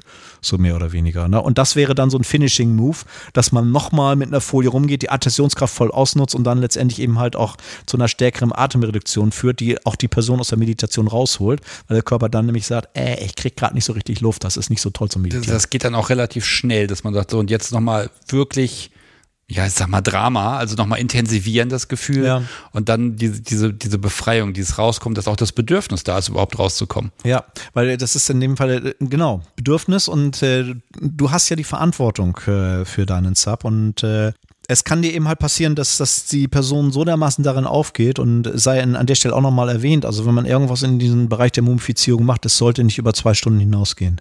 Ich meine, das gibt Leute, die sagen, ja, ich habe da das ganze Wochenende drin verbracht oder 10 oder 24. Kann man machen unter ganz bestimmten Begleitumständen und auch mit jemandem, der ganz genau weiß, was er tut. Aber wenn man dann nicht so viel Ahnung von hat, dann sollte man nach zwei Stunden äh, die Person da rausholen, egal ob sie es möchte oder nicht. Was ist das Problem? Ist das ein Kreislaufproblem? Ich meine, Schwitzen funktioniert ja nicht. Überhitzung. Und das ja, ist, kann man ja kühlen. Nein. Nein? Nein. Also das ist tatsächlich so. Da, natürlich kannst du kühlen, aber dann, das kannst du machen, wenn du deine Folienmumme im Garten hast und mal mit dem Gartenschlauch übergehen. Das, das könnte funktionieren. ne? Das könnte aber sein, dass du Nachbarschaft hast, der sagt, guck mal, da liegt schon wieder so eine Mumie im Garten. Dann, das ist irgendwie ein bisschen komisch. Lass uns mal irgendwie den Bundesgrenzschutz rufen oder sowas in der Art. Ne? Ja, ja, vor allen Dingen, das ist ja so austariert. Du willst ja eine bestimmte Temperatur haben. Wenn du alle Viertelstunde einmal einmal Wasser drüber gießt, dann hast du vielleicht kühlst du auch zu sehr. Ne? Also du musst das ja irgendwie austarieren. Du hast einen Körper, der dagegen arbeitet. Das Austarieren ist nämlich auch noch ein sehr wichtiger Punkt. Auch sehr schön gesagt. Das äh, ist auch so eine Thematik, die bei mir zum Vorgespräch für, äh, gehört, dass ich versuche zu eruieren, wie so der körperliche Fitnessgrad einer Person ist. Auch wenn jemand jung ist und schlank ist, kann sie völlig untrainiert sein. Und wenn du dann jemanden hast, den du wirklich überhitzt, und dann gehst, tust du den in eine kalte Badewanne, dann erzeugst du äh, einen Schock, der tatsächlich auch zu einem Herzanfall führen kann. Also da muss man extrem vorsichtig sein. Also dann, was weiß ich, oder muss man halt den Beinen anfangen und sich langsam hocharbeiten oder irgendwie sowas in dieser Art. Also so äh, sehr warm, sehr kalt, das äh, geht auch nicht mit jedem. Und das ist zum Beispiel auch so eine Sache, da sollte man auf keinen Fall mit anfangen. Da sollte man auch erstmal ein Gefühl dafür entwickeln, was verträgt diese Person. Ganz wichtig. Lass mich mal ein bisschen auf dich gucken. Also wenn du wirklich dann, wenn du im Back drin bist, in so einer meditativen ja, Stimmung will ich jetzt gar nicht sagen, aber du bist in so einem Zustand drin, wo du einfach bei dir bist. Wer bist du dann? In dem Moment? Bist du noch jemand? Nein. Das ist also klares Nein. Also das ist äh, etwas, äh, was ich auch mal gerne sage. Also mh, ich werde eben schon ganz gerne mal von meinem limbischen System geritten. Also für die, ähm, äh, du hast ja doch äh, den ähm, ähm äh, de, deinen äh, Freund, den Psychologen dann, also äh, der wird sich ja wahrscheinlich jetzt ins Fäustchen lachen. Also du hast ja normalerweise eine Großhirnlappen und du hast halt äh, das limbische System, was letztendlich im Prinzip dann in das Rückenmark übergeht. Und sagen wir nach äh, vorher einer Lehrmeinung sind dort halt die Gefühle und sagen wir mal so die absoluten Urinstinkte, wie kämpfen, flüchten, solche Geschichten und äh, es wird auch ein äh, gehöriges Maß der Sexualität dort verortet. Ne? Und das limbische System ist übrigens auch zum Beispiel das, äh, wenn du hier eigentlich was machen wolltest ne? und irgendwie, äh, irgendwie jobmäßig was tust oder was in der und auf einmal da irgendwie so ein Bild in deinem Kopf auftauchst, was so gar nicht zu der Aufgabe passt, die du gerade machst. Das ist meist das limbische System, das dann versucht, die beiden großen Lappen davon zu überzeugen, dass es doch gut wäre, mal wieder was anderes zu machen. Und das ist dann genau das, was bei mir passiert, dass im Prinzip dann äh, wirklich ja, mal System Shutdown, Reboot, Boot Record not found, retry. Das ist so in etwa das, was da gerade passiert. Aus und wieder einschalten. Genau. Und das Einschalten ist halt leider, äh, funktioniert halt nicht, weil der Boot-Record nicht gefunden wird. So lange, bis dann sozusagen eben halt die Hülle mal wieder geöffnet wird, frische Luft reinkommt oder eben halt äh, Wasser reinkommt, Eis oder sonst irgendwas in dieser Art. Ich sag's mal so, wenn ich dir so zuhöre, dann glaube ich, andere Menschen nehmen für ein ähnliches Gefühl, nehmen sie einfach Drogen. Das ist gut möglich. Also äh, wirklich alles, was da im Blut da los ist, das, das klingt wirklich danach, dass du wirklich in so, so einen Rausch reingehst voll drin bist. Und die Frage ist ja auch. Weißt du, warum ich gerade lachen muss? Ja, erzähl. Ich hatte 19, äh, wir waren, wir haben die 90er übersprungen. Ich hatte 1995 äh, eine Phase, wo ich nochmal zu einem Psychologen gegangen bin, um eben halt herauszufinden, was mit mir nun wirklich nicht stimmt. Stopp, stopp, stopp. Pass auf. Gehen wir sofort hin. Aber eine Sache will ich wissen. Ja. Wenn du da rauskommst, ja. das ist ja so ein Landen. Der Körper startet wieder, du kommst wieder irgendwo an. Bist du danach überhaupt ansprechbar? Also was ist denn mit dir? Weil du wirst ja dann auch wieder zu dir selbst. Das ist äh, ein sehr guter Punkt und das ist eben halt auch genau das, was, äh, sagen wir mal, wieder zu dem passt, was, was ich sagte so nach dem Motto, ich finde das mit dem Sklaven oder das Versklaven dann ein bisschen besser, weil ich bin im normalen Leben eine extrem kontrollierte Person. Und das ist auch mit der Grund, warum ich, sagen wir mal, dieses kleine Brimborium drumherum brauche, um mich auch wirklich fallen zu lassen. Und dann lasse ich mich halt fallen. Und äh, wenn ich da wieder rauskomme, werde ich auch relativ schnell wieder zu dieser kontrollierten Person. Also ich bin dann nicht die Person, die mit glasigen Augen noch zwei Stunden auf dem Sofa liegt und sagt, ah, sondern äh, mich könntest du aus dem Bodybag rausholen und dann fessel ich niemand anders, weil das gerade notwendig ist. Das könnte passieren. Also es geht ganz schnell, ja. Das geht bei mir ganz schnell. Da könnte man sagen, leider. Ne, aber das ist eben halt, das, das würde jetzt ganz weit führen, wenn wir darüber sprechen würden. Also ich bin eine relativ kontrollierte Person und ich äh, bin also auch jemand, der an sich selber den Anspruch stellt, immer sozusagen da zu sein. Vielleicht sogar auch für andere eben halt da zu sein. Und deswegen, ähm, für, also wenn ich mal so eine Auszeit habe mit dieser Mumifizierung, das genieße ich voll und ganz, aber wenn die zu Ende ist, ist sie zu Ende und dann gibt's wieder was anderes. Da haben wir vielleicht was gemeinsam, weil also ich kenne auch diesen Zustand nicht, dass man aufhört zu denken. Ich denke immer. Es gibt keine Tätigkeit, bei der nicht mein Hirn irgendwie mit mir redet. Mhm. Ähm, du hast ja jetzt was gefunden, aber ähm, nee, das, das kenne ich einfach nicht. Dieses Wegdriften und dann hat man keine Gedanken gehabt oder so. Nee, wenn ich wach bin, dann denke ich auch. Ja. Man muss ich schon, ne? Ähm, klar, wenn das, wenn das mal eine Pause macht, ja, spannend. Und da wird wirklich Urinstinkte übernehmen. Ja. Boah. Also so hilfreich an der Stelle ist dann auch noch, wenn man sich dann eben halt tatsächlich dann auch nochmal in dieses Sub-Szenario dann reindenkt. Ne? Also was würde mir einfallen? Also, also halt nur ein kleines Beispiel, so, so nach dem Motto, äh, irgendjemand hat eine falsche Diagnose gestellt, man hat bei dir eine Suizidgefährdung festgestellt und äh, deswegen muss man jetzt erstmal sicherstellen, dass du nicht selber Hand an dich legst. Deswegen wirst du ordentlich verpackt. Ne? Und da du auch die Möglichkeit besteht, dass du dir die Zunge abbeißen könntest, wirst du natürlich auch geknebelt, weil das muss man ja verhindern. Ne? Und dann liegst du eben halt da rum und äh, sagst du nach dem Motto, wie lange wird dieser Zustand jetzt wohl andauern? So mehr oder weniger. Und das hilft ziemlich gut äh, zu verhindern, darüber nachzudenken, wie die nächste Präsentation für den und den aussehen soll oder irgendwie sowas in dieser Art. Da bist du wirklich weg. Da bist du dann in so dieses so nach dem Motto, okay, ich bin jetzt hier gefangen in diesem Zustand und äh, muss jetzt eben halt warten, was weiter mit mir passiert. Ne, das ist dann sozusagen, ich hätte fast gesagt, mal so 10 Meter unter der Wasseroberfläche und dann geht es halt runter. Und je tiefer es wird, desto dunkler wird das. Ja, aber hast, du da nicht, also mal ein einfaches Gefühl Angst? Ja, wobei da sind wir wieder bei dem, was ich sagte. Ich, äh, ich habe äh, sehr gute und sehr liebe Freunde. Und ähm, das ist auch etwas, was manche Leute nicht verstehen, die so einen Erstkontakt machen und sagen dann, ich möchte mit dir spielen. Ich möchte zwar, dass du das mit mir machst, aber ich bin Switch, ich mache auch mal was mit dir. Und dann versuche ich zu überlegen, wie formuliere ich jetzt eine Antwort, ohne dass ich die Person irgendwie beleidige. Weil äh, ich will ja gar nicht in Abrede stellen, dass diese Person durchaus Möglichkeiten und Fähigkeiten hat. Aber bei mir kommt halt dazu, nicht zuletzt auch durch diese Erfahrung mit den 80ern, wo mir wirklich äh, ein Halt kein, kein Halt war, so mehr oder weniger. Ich brauche schon eine gewisse Zeit, bis ich, äh, wenn ich passiv bin, bis äh, ich dieser Person vertraue bis diese Person mich auch tatsächlich in diesen Bodybag stecken darf und mich komplett sensorisch deprivieren darf und mich da festmacht. Das mache ich auch wirklich nur mit Leuten, weil, weil ich habe auch tatsächlich manchmal die Situation, dass das ist, äh, dass man eben halt tief in diese Meditation hineingeht, aber irgendwann kommt da doch mal noch mal sowas, was weiß ich, dann wird es vielleicht doch zu warm oder ein Gurt war doch zu eng und äh, da kommt so eine Warnmeldung hoch und dann gibt es Angst, vielleicht sogar Panik dann in dem Fall. Und deswegen ist es so wichtig, dass du dann Personen um dich hast, die genau wissen, wie sie dann reagieren müssen. Und das kann halt nicht jeder. Das können nur Leute tun, die dich gut kennen. Es entsteht zwar ein Gefühl der Angst, aber dann kannst du dich an die Sicherheit, in der du gerade bist, erinnern. Und kannst drückst du sie dann weg oder ähm, also bis zum gewissen Grad und dann gibt es halt einen Punkt, wo es dann reicht. Aber ähm, also das scheint so, als ob du so einen inneren Kampf mit dir selber führst, gedanklich. Ja, das ist gerade ah, schwierig. Ähm, hm, geht's noch, geht's nicht? Also wie so ein innerer Dialog, den du mit dir selber führst und deshalb hast du auch das nächste Meeting garantiert nicht mehr im Kopf. Nein. So, als ob ich mir den Zeh stoße an der Tür. Ja, so Richtung. Nur länger. Ja. Nein, aber ich, ich denke, auch das ist äh, da hatten wir, glaube ich, auch ganz zu Beginn mal drüber gesprochen, das, sieht, ne, das ist ja auch eine Frage der Tagesform. Ne? Das, das gibt eben halt wirklich, äh, wie soll ich das sagen, das gibt halt Tage, äh, da kommen wir in den besagten Graben, also elfeinhalb äh, Unterwasseroberfläche und es gibt Tage, da schaffst du gerade die zehn Meter. Das ist abhängig wirklich auch davon manchmal, wie ist der Tag gelaufen, wie ist die Woche gelaufen. Ne? Und äh, es ist auch tatsächlich manchmal abhängig davon, äh, wie ist die Stimmung der Spielpartner. Ne? Weil, weil manchmal haben auch die eine harte Woche gehabt und äh, das muss man alles irgendwie dann auch mit berücksichtigen. Nicht jeder ist immer gleich und äh, macht alles gleich zu jedem Zeitpunkt.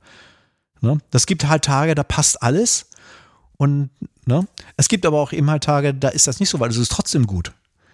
Ne? Also das ist nicht, also es ist auch nicht das Kriterium, es, es muss nicht immer was, was ich so weit unten sein. Es, es ist auch vielleicht manchmal auch einfach nur gut, wenn man da eine Stunde liegt und trotzdem halt sozusagen nicht alles abschaltet und vielleicht trotzdem noch über das Meeting nachdenkt, aber du dir trotzdem sagst, ja, aber ich kann jetzt gerade nichts für das Meeting machen, weil ich habe gerade keine Hände. Ne? Und so ohne Finger funktioniert das meist nicht so richtig alles da du das ja wirklich so intensiv durchleben kannst, äh, glaube ich, wenn du aktiv bist, dann hast du genau diese ganzen Ansprüche. Also du weißt, worauf bin ich angewiesen, wenn ich passiv bin. Mhm. Und deshalb bist du auch fähig, das aktiv dann äh, zu geben. Also darum beneide ich Switcher ja ohne Ende, dieses alle Perspektiven kennen und deshalb, ich sag mal, viel ja nicht intelligenter, aber ähm, einfach viel besser zu wissen, was passiert gerade vor mir mit dem passiven Menschen und das dann besser dadurch ja leiten zu können. Also das würde ich jetzt nicht so komplett bestätigen wollen, weil ich habe auch sehr, sehr sensitive und sensible und sehr äh, äh, fürsorgliche Doms kennengelernt. Danke. Ne? Definitiv. Das macht also, mir jetzt Hoffnung. Ja, nein, also das, das, das, das wäre eine Lüge, wenn ich was anderes sagen würde. Das, das ist tatsächlich so. Äh, ich bin, ich würde das vielleicht eher so sagen, wenn, wenn du das äh, selber mal empfunden hast, das ist dann vielleicht nochmal so das Tüpfelchen auf dem i, so mehr oder weniger. Aber das ist jetzt, ne, ähm, ich habe wirklich auch schon, schon äh, einige Menschen gehabt, die wirklich, die nur dominant unterwegs sind und die haben mir so eine schöne Zeit gemacht und die waren so fürsorglich mit mir. Also besser kann man es nicht machen, wirklich. Ich glaube, da ist auch ein bisschen die Gefahr, wenn, wenn ich wüsste, wie es dem Podcast so wie weh tut, wenn ich da irgendwas mache an ihr, dann würde ich selber nicht mehr so mit ihr spielen. Ich würde immer vorsichtiger werden, weil ne, die Perspektive ist eine andere. Also ich würde mich wahrscheinlich selbst regulieren, weil ich weiß ja, das tut scheiße weh und das ist doof. Ähm, also die Perspektive hätte ich einfach nicht. Oder ich würde wirklich selber in die falsche Richtung, also nicht in die falsche, aber in eine andere Richtung gehen. Das ist, ich würde vermeiden. Das ist tatsächlich eine interessante Frage. Das fängt damit an, dass Menschen ein sehr unterschiedliches Schmerzempfinden haben. Ne? Das also, sagen wir mal, ähm, ich hätte fast gesagt, da muss ich auch mal wieder outen dann an der Stelle. Nach meiner Erfahrung vertragen Frauen sehr viel mehr als Männer. Ne? Also was, was so Schlagen angeht. Ausnahmen bestätigen die Regel, selbstverständlich. Ne? Aber äh, so vom, vom Trend her äh, ist es so, dass äh, bei meiner Frau, sagen wir mal, Dinge möglich sind oder andersherum, dass du äh, möglicherweise äh, einen längeren Zeitraum brauchst oder auch einen stärkeren Level, bis du dasselbe erreichst als äh, ähm, nee, andersrum. Ne? Also, sag mal, ein Mann würde wahrscheinlich schon lange abwinken und eine Frau wird dann gerade warm, so mehr oder weniger. Das, deswegen ist das wirklich schwierig, dass, wenn es jetzt wirklich ums Banking geht, denke ich mal, dann ist das wirklich schwer, das zu bewerten. Beschwerden bitte FetLife Senpai. Ja, genau. Ähm. Selbstverständlich. Da spricht gerade der Blinde von der Farbe. Hallo. Ja, das ist ja auch immer das eigene Erfahrungslevel, wo man dann einfach gucken muss, was habe ich erlebt und da, wir reden ja genau darüber, über, de, über, auch über dein Empfinden und dann steuere ich von mir noch was bei und das ist halt das, was haben wir halt gesehen oder was glauben wir gesehen zu haben und das ist ja manchmal ganz schwierig, gerade auf Partys, wenn da viele Menschen was am machen sind, kompliziert. 90er oder Mode? Such dir was aus, eine Richtung. Also ähm, 90er waren in dem Sinne eigentlich wirklich nicht ganz so spannend. Ähm, dann, äh, wie gesagt, das, das Einzige, was, was, was da doch spannend war, war, dass ich tatsächlich Mitte der 90er mal zu einem Psychologen gegangen bin und dass wir das wirklich mal komplett rausgearbeitet haben. Wir haben auch ein paar Wurzeln äh, identifiziert, wo es herkommt. Aber schön war der äh, finale Kommentar, weil das war ein sehr bodenständiger Mann. Der sagte zu mir, Sie sind zu intelligent zum Saufen. Ihr Geist hat sich das ausgesucht. Machen Sie damit weiter, sonst werden Sie wahnsinnig. Und Großartig. wenn Ihre Partnerin damit nicht klarkommt, trennen Sie sich. Jo. Oh ja, ich, das, den finde ich gut. Okay, also mein lieber Haus- und Hofpsychologe, also Thomas, Grüße. Äh, bitte mir das mal bei nächster Gelegenheit auseinander analysieren. Finde ich tatsächlich großartig. Ja, also das war wirklich ein, wie gesagt, ein sehr bodenständiger Mensch, das kann man nicht anders sagen. Also das, äh, und äh, er hatte äh, recht, weil äh, mir sind mittlerweile so viele Menschen begegnet in so unterschiedlichen Situationen. Und was man immer wieder feststellen kann, du bist, was du bist. Und je eher du akzeptierst, was du bist und äh, versuchst damit zu leben, desto leichter wird dein Leben. Ja, ich, ich glaube auch diese, das, ich habe dieses Gefühl, dass bei dir muss auch wirklich der Geist, der will gefordert werden. Und ja, ob das jetzt Lernen ist, ob das neue Erfahrungen sind oder eben auch, ja, dieses, dieses Empfinden. Also vielleicht muss einfach der Reiz relativ stark sein, damit du auch dann in diese, in diese Meditation im Zweifel oder in dieses Gefühl reinkommst. Äh, da brauchst du vielleicht einfach ein bisschen mehr, damit dein Geist mehr zum, zum Arbeiten hat, aber darüber hinaus kann er abschalten. Ich finde, ich finde das gerade ein bisschen beneidenswert zu sagen, okay, ich habe etwas, wo ich reinschlüpfen kann, dann passt das. Wobei ich habe das auch. Ja. Also das Podcast so wie auf einer Party nach Strich und Faden zu verhauen und dann wackelt dieser blöde Hintern immer noch mal provokant und sagt mehr und dann, dann geht man da voll rein. Ja, dann bin ich auch geistig, muss ich leider zugeben, auch irgendwo ganz anders. Also dann bei ihr, aber nicht mehr auf der Welt eigentlich. Ja, das ist eigentlich sehr aber schön. Es ist doch auch, das ist dann doch auch wunderbar und toll für dich, ne? Dann gehst du doch auch auf in dem Moment. Es ist großartig. Ne? Klar, man, und dann hat man noch den Anspruch, man hat eine Umgebung und Leute drumherum und man muss gucken, was man da eigentlich tut und keine Ahnung was. Aber das ist dann so viel, was auf das Hirn einprasselt, dass es sich einfach nur noch gut anfühlt. Ja. Übrigens äh, bei der Gelegenheit, du hattest mich gefragt, ich, ich sollte das Ding der Woche mitbringen. Möchtest ja. du es noch sehen? Ich möchte es noch sehen. Also statt Mode? Ja, mit Mode, ganz ehrlich, ich kann es ja mal sagen, ne? Da war ja. jetzt einfach die Frage, wie wichtig ist, dass dir das Zeug eigentlich von außen gut aussieht, im Zweifel fürs Foto. Ähm, ähm, ist das überhaupt relevant für dich? Weil dann könnten die Dinge auch alle grau und schwarz sein und das war's. Äh, das kommt ganz auf das Szenario an. Also ähm, ich sag mal, wenn du jetzt tatsächlich, sagen wir mal, in diesen äh, Zofen-Modus gehst, wo du letztendlich dann ein Tablett rumläufst und bedienst, was der Dinge mehr sind, dann sollte das Outfit auch shiny sein. Ne? Aber das gibt zum Beispiel einen äh, äh, Fotografen in Berlin, Koppermann heißt er, Koppermann Art. Und äh, der hat schon einige Bilder gemacht von äh, seinen Models, wo die in ihrem äh, Latex-Outfit stecken und er hat aber die von außen voll mit dem Talkumpulver äh, Pulver aus, äh, eingerieben, also sind total stumpf, ne? Und das gibt der ganzen Geschichte so, so einen Touch. Also ich fahre total drauf ab. Also das, das ist eben letztendlich eben halt auch, worum geht es letztendlich denn in diesem Szenario? Oder genauso, du kannst ja mit sehr körperbetonten Latex arbeiten, das tun ja die meisten. Aber äh, zum Beispiel von Studio Gum gibt es sogenannte Strafanzüge, da habe ich auch einen von. Das ist so ein ganz dickes Latex, also relativ dick, 1,2 Millimeter. Und die sind oversized die sind so oversized, dass äh, wenn du, äh, sagen wir mal, wenn jetzt die Person nicht extreme primäre Geschlechtsmerkmale hat, dann siehst du nicht mal, ob da eine Frau drin steckt oder ein Mann. Ne? Und den kannst du zumachen, den kannst du abschließen und dann kannst du da jemanden drin lassen für eine gewisse Zeit. Ne? Man, die, die heißen auch äh, Latex Prison. Und äh, wenn du den dann, also den solltest du auf keinen Fall glänzend machen. Also da gehört das zum Szenario, dass der stumpf ist. Und dann nimmst du vielleicht noch ein bisschen Metall dazu, was so Metallhalsband, Metallfässer, irgendwie sowas in dieser Art. Das, das geht dann so ein bisschen in diese Bestrafungsszenarien dann an der Stelle. Und das, das kickt ja auch einen Haufen Leute. Das kann auch sehr, sehr, und auch, sagen wir mal, wieder sensorische Deprivation. Also wenn du deine Finger in 1,2 Millimeter dicken Handschuhen hast, die auch noch übergroß sind, also da spürst du gar nichts mehr. Auch da wiederum kann Leute zu Tode erschrecken oder kann sehr, sehr anregend sein. Kommt immer auf die Person an. Das Ding der Woche. Das Ding der Woche. Ja, ich lenke dich ja auch ständig ab. So, du, ja, hast ja. Eine, du hast eine Tüte mitgebracht. Ich habe eine Tüte mitgebracht. Das ist ja nur Transport drin. Ich bin, ich bin so gespannt. Und ich habe mal versucht, mich jetzt zu bemühen, weil du hast in all diesen Postcards schon wahrscheinlich so, so viele Dinge gesehen, dass ich gedacht habe, okay, da müssen wir vielleicht mal einen raushauen. Ah. So. So, es ist Latex. Es ist ein, ein, eine, ja, eine Maske. Ja, aber eine spezielle. Ja. Also erstmal Geruch. Riecht nach Latex, es fühlt sich auch ein kleines bisschen, es fühlt sich gepflegt an. Hat einen Reißverschluss hinten, ne, fängt im Nacken an. Darf ich den aufmachen? Selbstverständlich. Ich mache ihn mal auf das, das fühlt sich mal tatsächlich nach Qualität an. Wir waren ja neulich mal shoppen. Achso, wenn ich die aufmache, dann wird sie nur größer. Dann ist sie nicht einfach offen? Nein, nein, das ist ein, also das ist auch sehr gut. Das ist ein Haarschutz. Also äh, ich würde es jetzt, es ist auch ein Kriterium, wenn man jetzt Latexmasken kauft, sie sollten einen Haarschutz haben. Weil äh, wenn du die jetzt zumachst, dann hast du schon mal sichergestellt, weil so eine Latexhaut ah. erzeugt ja auch Statik. Wenn du jetzt äh, ne, dein, dein, irgendwie deinem Subi möglicherweise mit langen Haaren versuchst, so eine Maske aufzusetzen ohne ja. Haarschutz, dann äh, wird sie sich wahrscheinlich dann am Ende bedanken, wenn du versuchst, sie wieder runterzubekommen, weil diverse Haare in dem Reißverschluss stecken. Ja. Na, ne, deswegen ist ein Haarschutz schon sehr, sehr wichtig.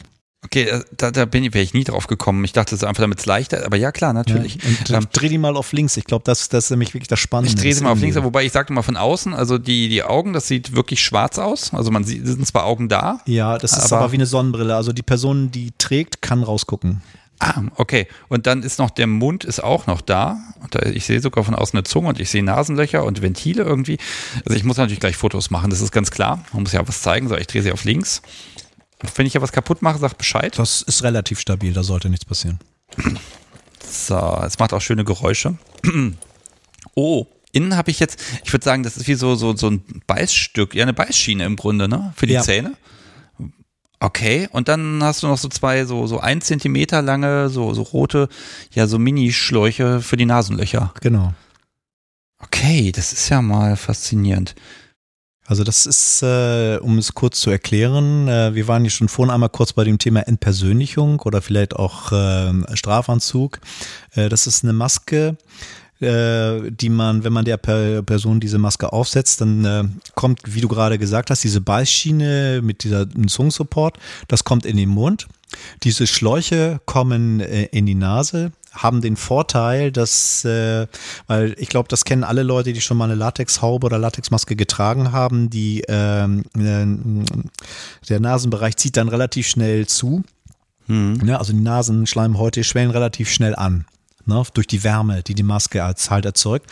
Und wenn man mit diesen Schläuchen arbeitet, dann wird das lange Zeit zurückgehalten. Und es gibt diese Schläuche auch in den unterschiedlichsten Längen. Diese sind jetzt relativ human, die sind nur so zwei Zentimeter lang.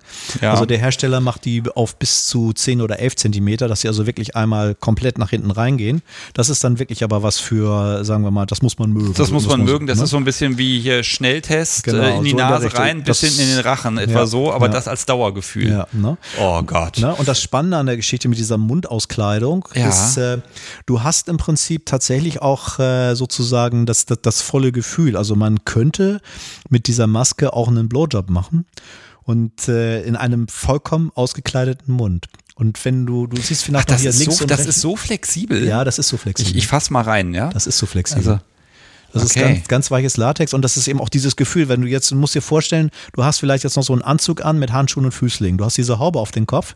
Du bist komplett eingeschlossen. Du hast auch keine Augenlöcher, sondern du hast Gläser. Das heißt, es ja. ist ebenfalls zu. Ich habe durchgeschaut, also man kann durchsehen, es ist wirklich wie so eine, so eine mittlere Sonnenbrille einfach. Ne? Genau. Also, ne? ja. Aber du bist jetzt wirklich so ein komplettes Objekt und trotzdem kann man dich benutzen. Man sieht nicht mal deinen Mund und deine Zunge. Selbst die sind ersetzt.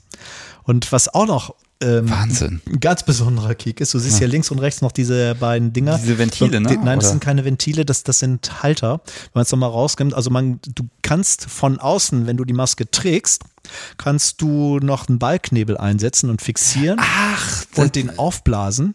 Und du glaubst nicht, was das für ein Gefühl ist. Du bist geknebelt mit dieser Maske, dann kommt Dom, nimmt dir den Knebel raus und dein Mund ist immer noch voll. Also ich, ich versuche das, nein, ich kann es eigentlich gar nicht beschreiben, aber ich finde das voll, völlig faszinierend gerade, weil, also erstmal diese, diese Nasenlöcher, was sind denn das? Das 5 Millimeter, 6 Millimeter, was da? so, ja, durch die man atmet? Ja, ja, 7, 8 Millimeter. Also das, das ist eigentlich relativ komfortabel. Das, das ist komfortabel. Ja, okay. Die sind weich. Also also das ist eben halt auch. Also es gibt äh, Nasenschläuche, die sind relativ hart. Da ist das böse. Ne? Aber die sind relativ weich. Das funktioniert eigentlich relativ gut und normalerweise auch ohne Schädigung äh, der Nasenschleimhaut. Es wäre allerdings die Empfehlung. Es gibt nur wenige äh, Doms, die da weg, sag mal, wirklich gut genug sind, diese Maske anzulegen. Also normalerweise empfiehlt es sich immer, dem Sub die Maske in die Hand zu geben und zu sagen, zieh sie dir selber auf. Ähm, das auch mit diesen kleinen Schläuchen jetzt hier, ich habe auch das Gefühl, wenn die jetzt nicht da wären, du hättest einfach nur eine Nasenöffnung, verrutscht das mal, dann ist die Nase dicht. Durch die Schläuche hat man vielleicht noch ein bisschen mehr Chance, aber oder verrutscht da Definitiv. nichts. Also ähm, ja, also erstmal ähm, sagen wir mal so, das, das ist eine Studio Gum-Haube. Also selbst wenn du keine Nasenschläuche hättest, die haben relativ große Nasenlöcher in der Regel. Das sind nicht so kleine Dinger. Also dass da das Ding so verrutscht, dass du wenig oder schlecht Luft bekommst, das ist relativ gering. Aber mit diesen Nasenschläuchen ist es relativ, äh, also ist es sehr viel sicherer. Und wenn du die äh, Maske nochmal zurückdrehst und dir auch diese Optik anguckst, weil du siehst es ja. Ne? Du siehst Dreh, ich drehe sie zurück, jawohl. So, ja, also wenn machen. du jetzt sozusagen dann als, als äh, dominanter Mensch in, der, in der, das Gesicht dieses Objektes guckst und siehst im Prinzip auch hier diese roten äh, Nasenlöcher, die nach hinten rein und du siehst ja, das sind gummierte Nasenlöcher, die ist so Mund. Das ist wirklich ein Objekt. ja. Ja? Also die Person, die da drin steckt, ist weg. Und da sind wir wieder bei dem Punkt. Das mag Menschen zu Tode erschrecken und es mag Leute äh, geben, die nachts nicht mehr in Schlaf kommen und sagen, muss ich ausprobieren.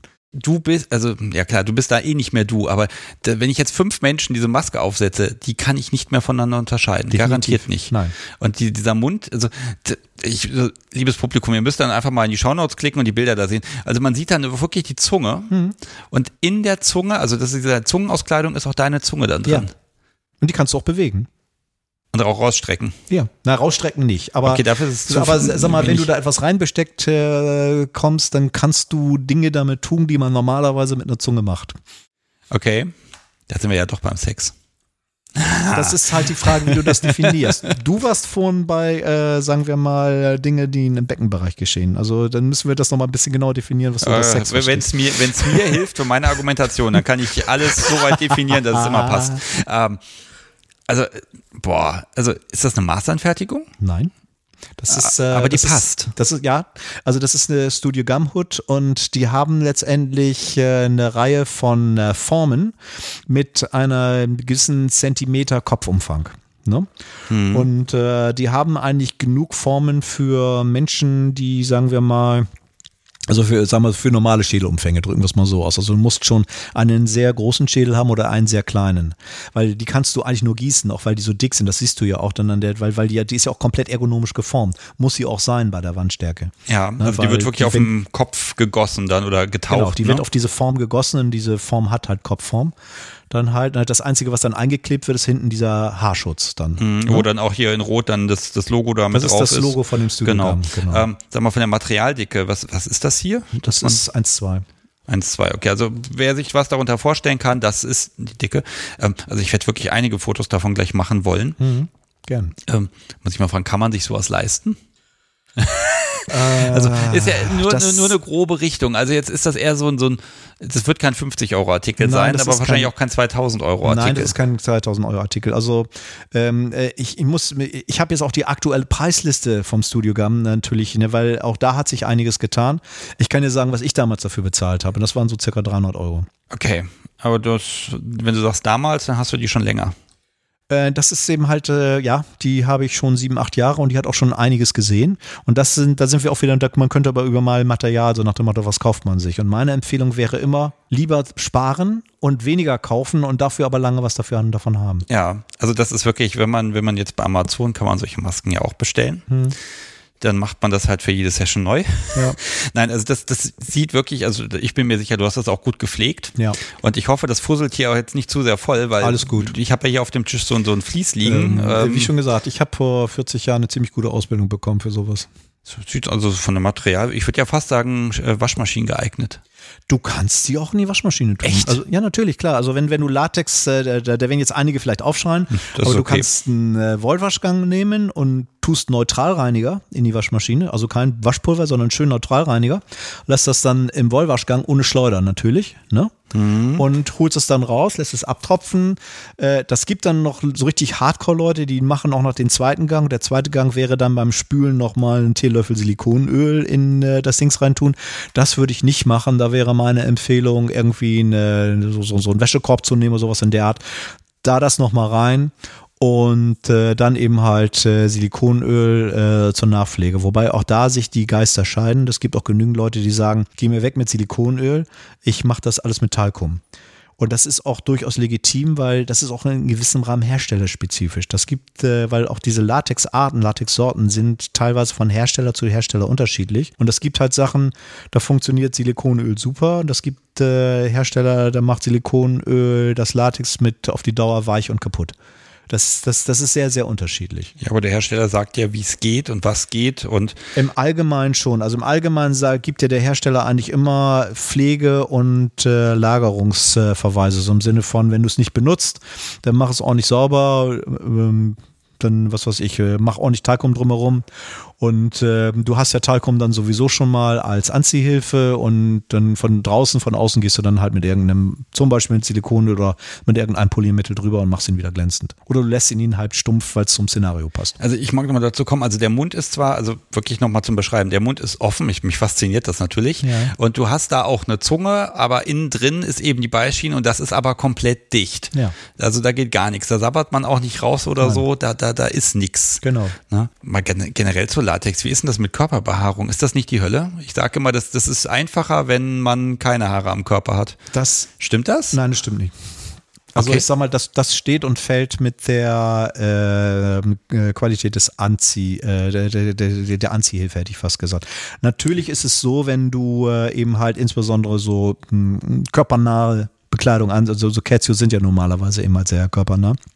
Oder sagen wir es mal so, wenn du ein Ziepen spürst an deiner Behaarung, dann hast du zu wenig Anziehhilfe genommen. Drücken wir es einfach mal so aus. Ich glaube, das ist der kürzere. Okay, Anziehhilfe, was ist das genau? Das sind sind wir wieder bei dem Punkt. Das kann entweder Talkumpulver sein oder Silikonöl oder es gibt auch diverse andere Gleitmittel, die auf irgendeiner wasserlöslichen Basis arbeiten, weil äh, Silikonöl und Talkum haben beide ein kleines Problem.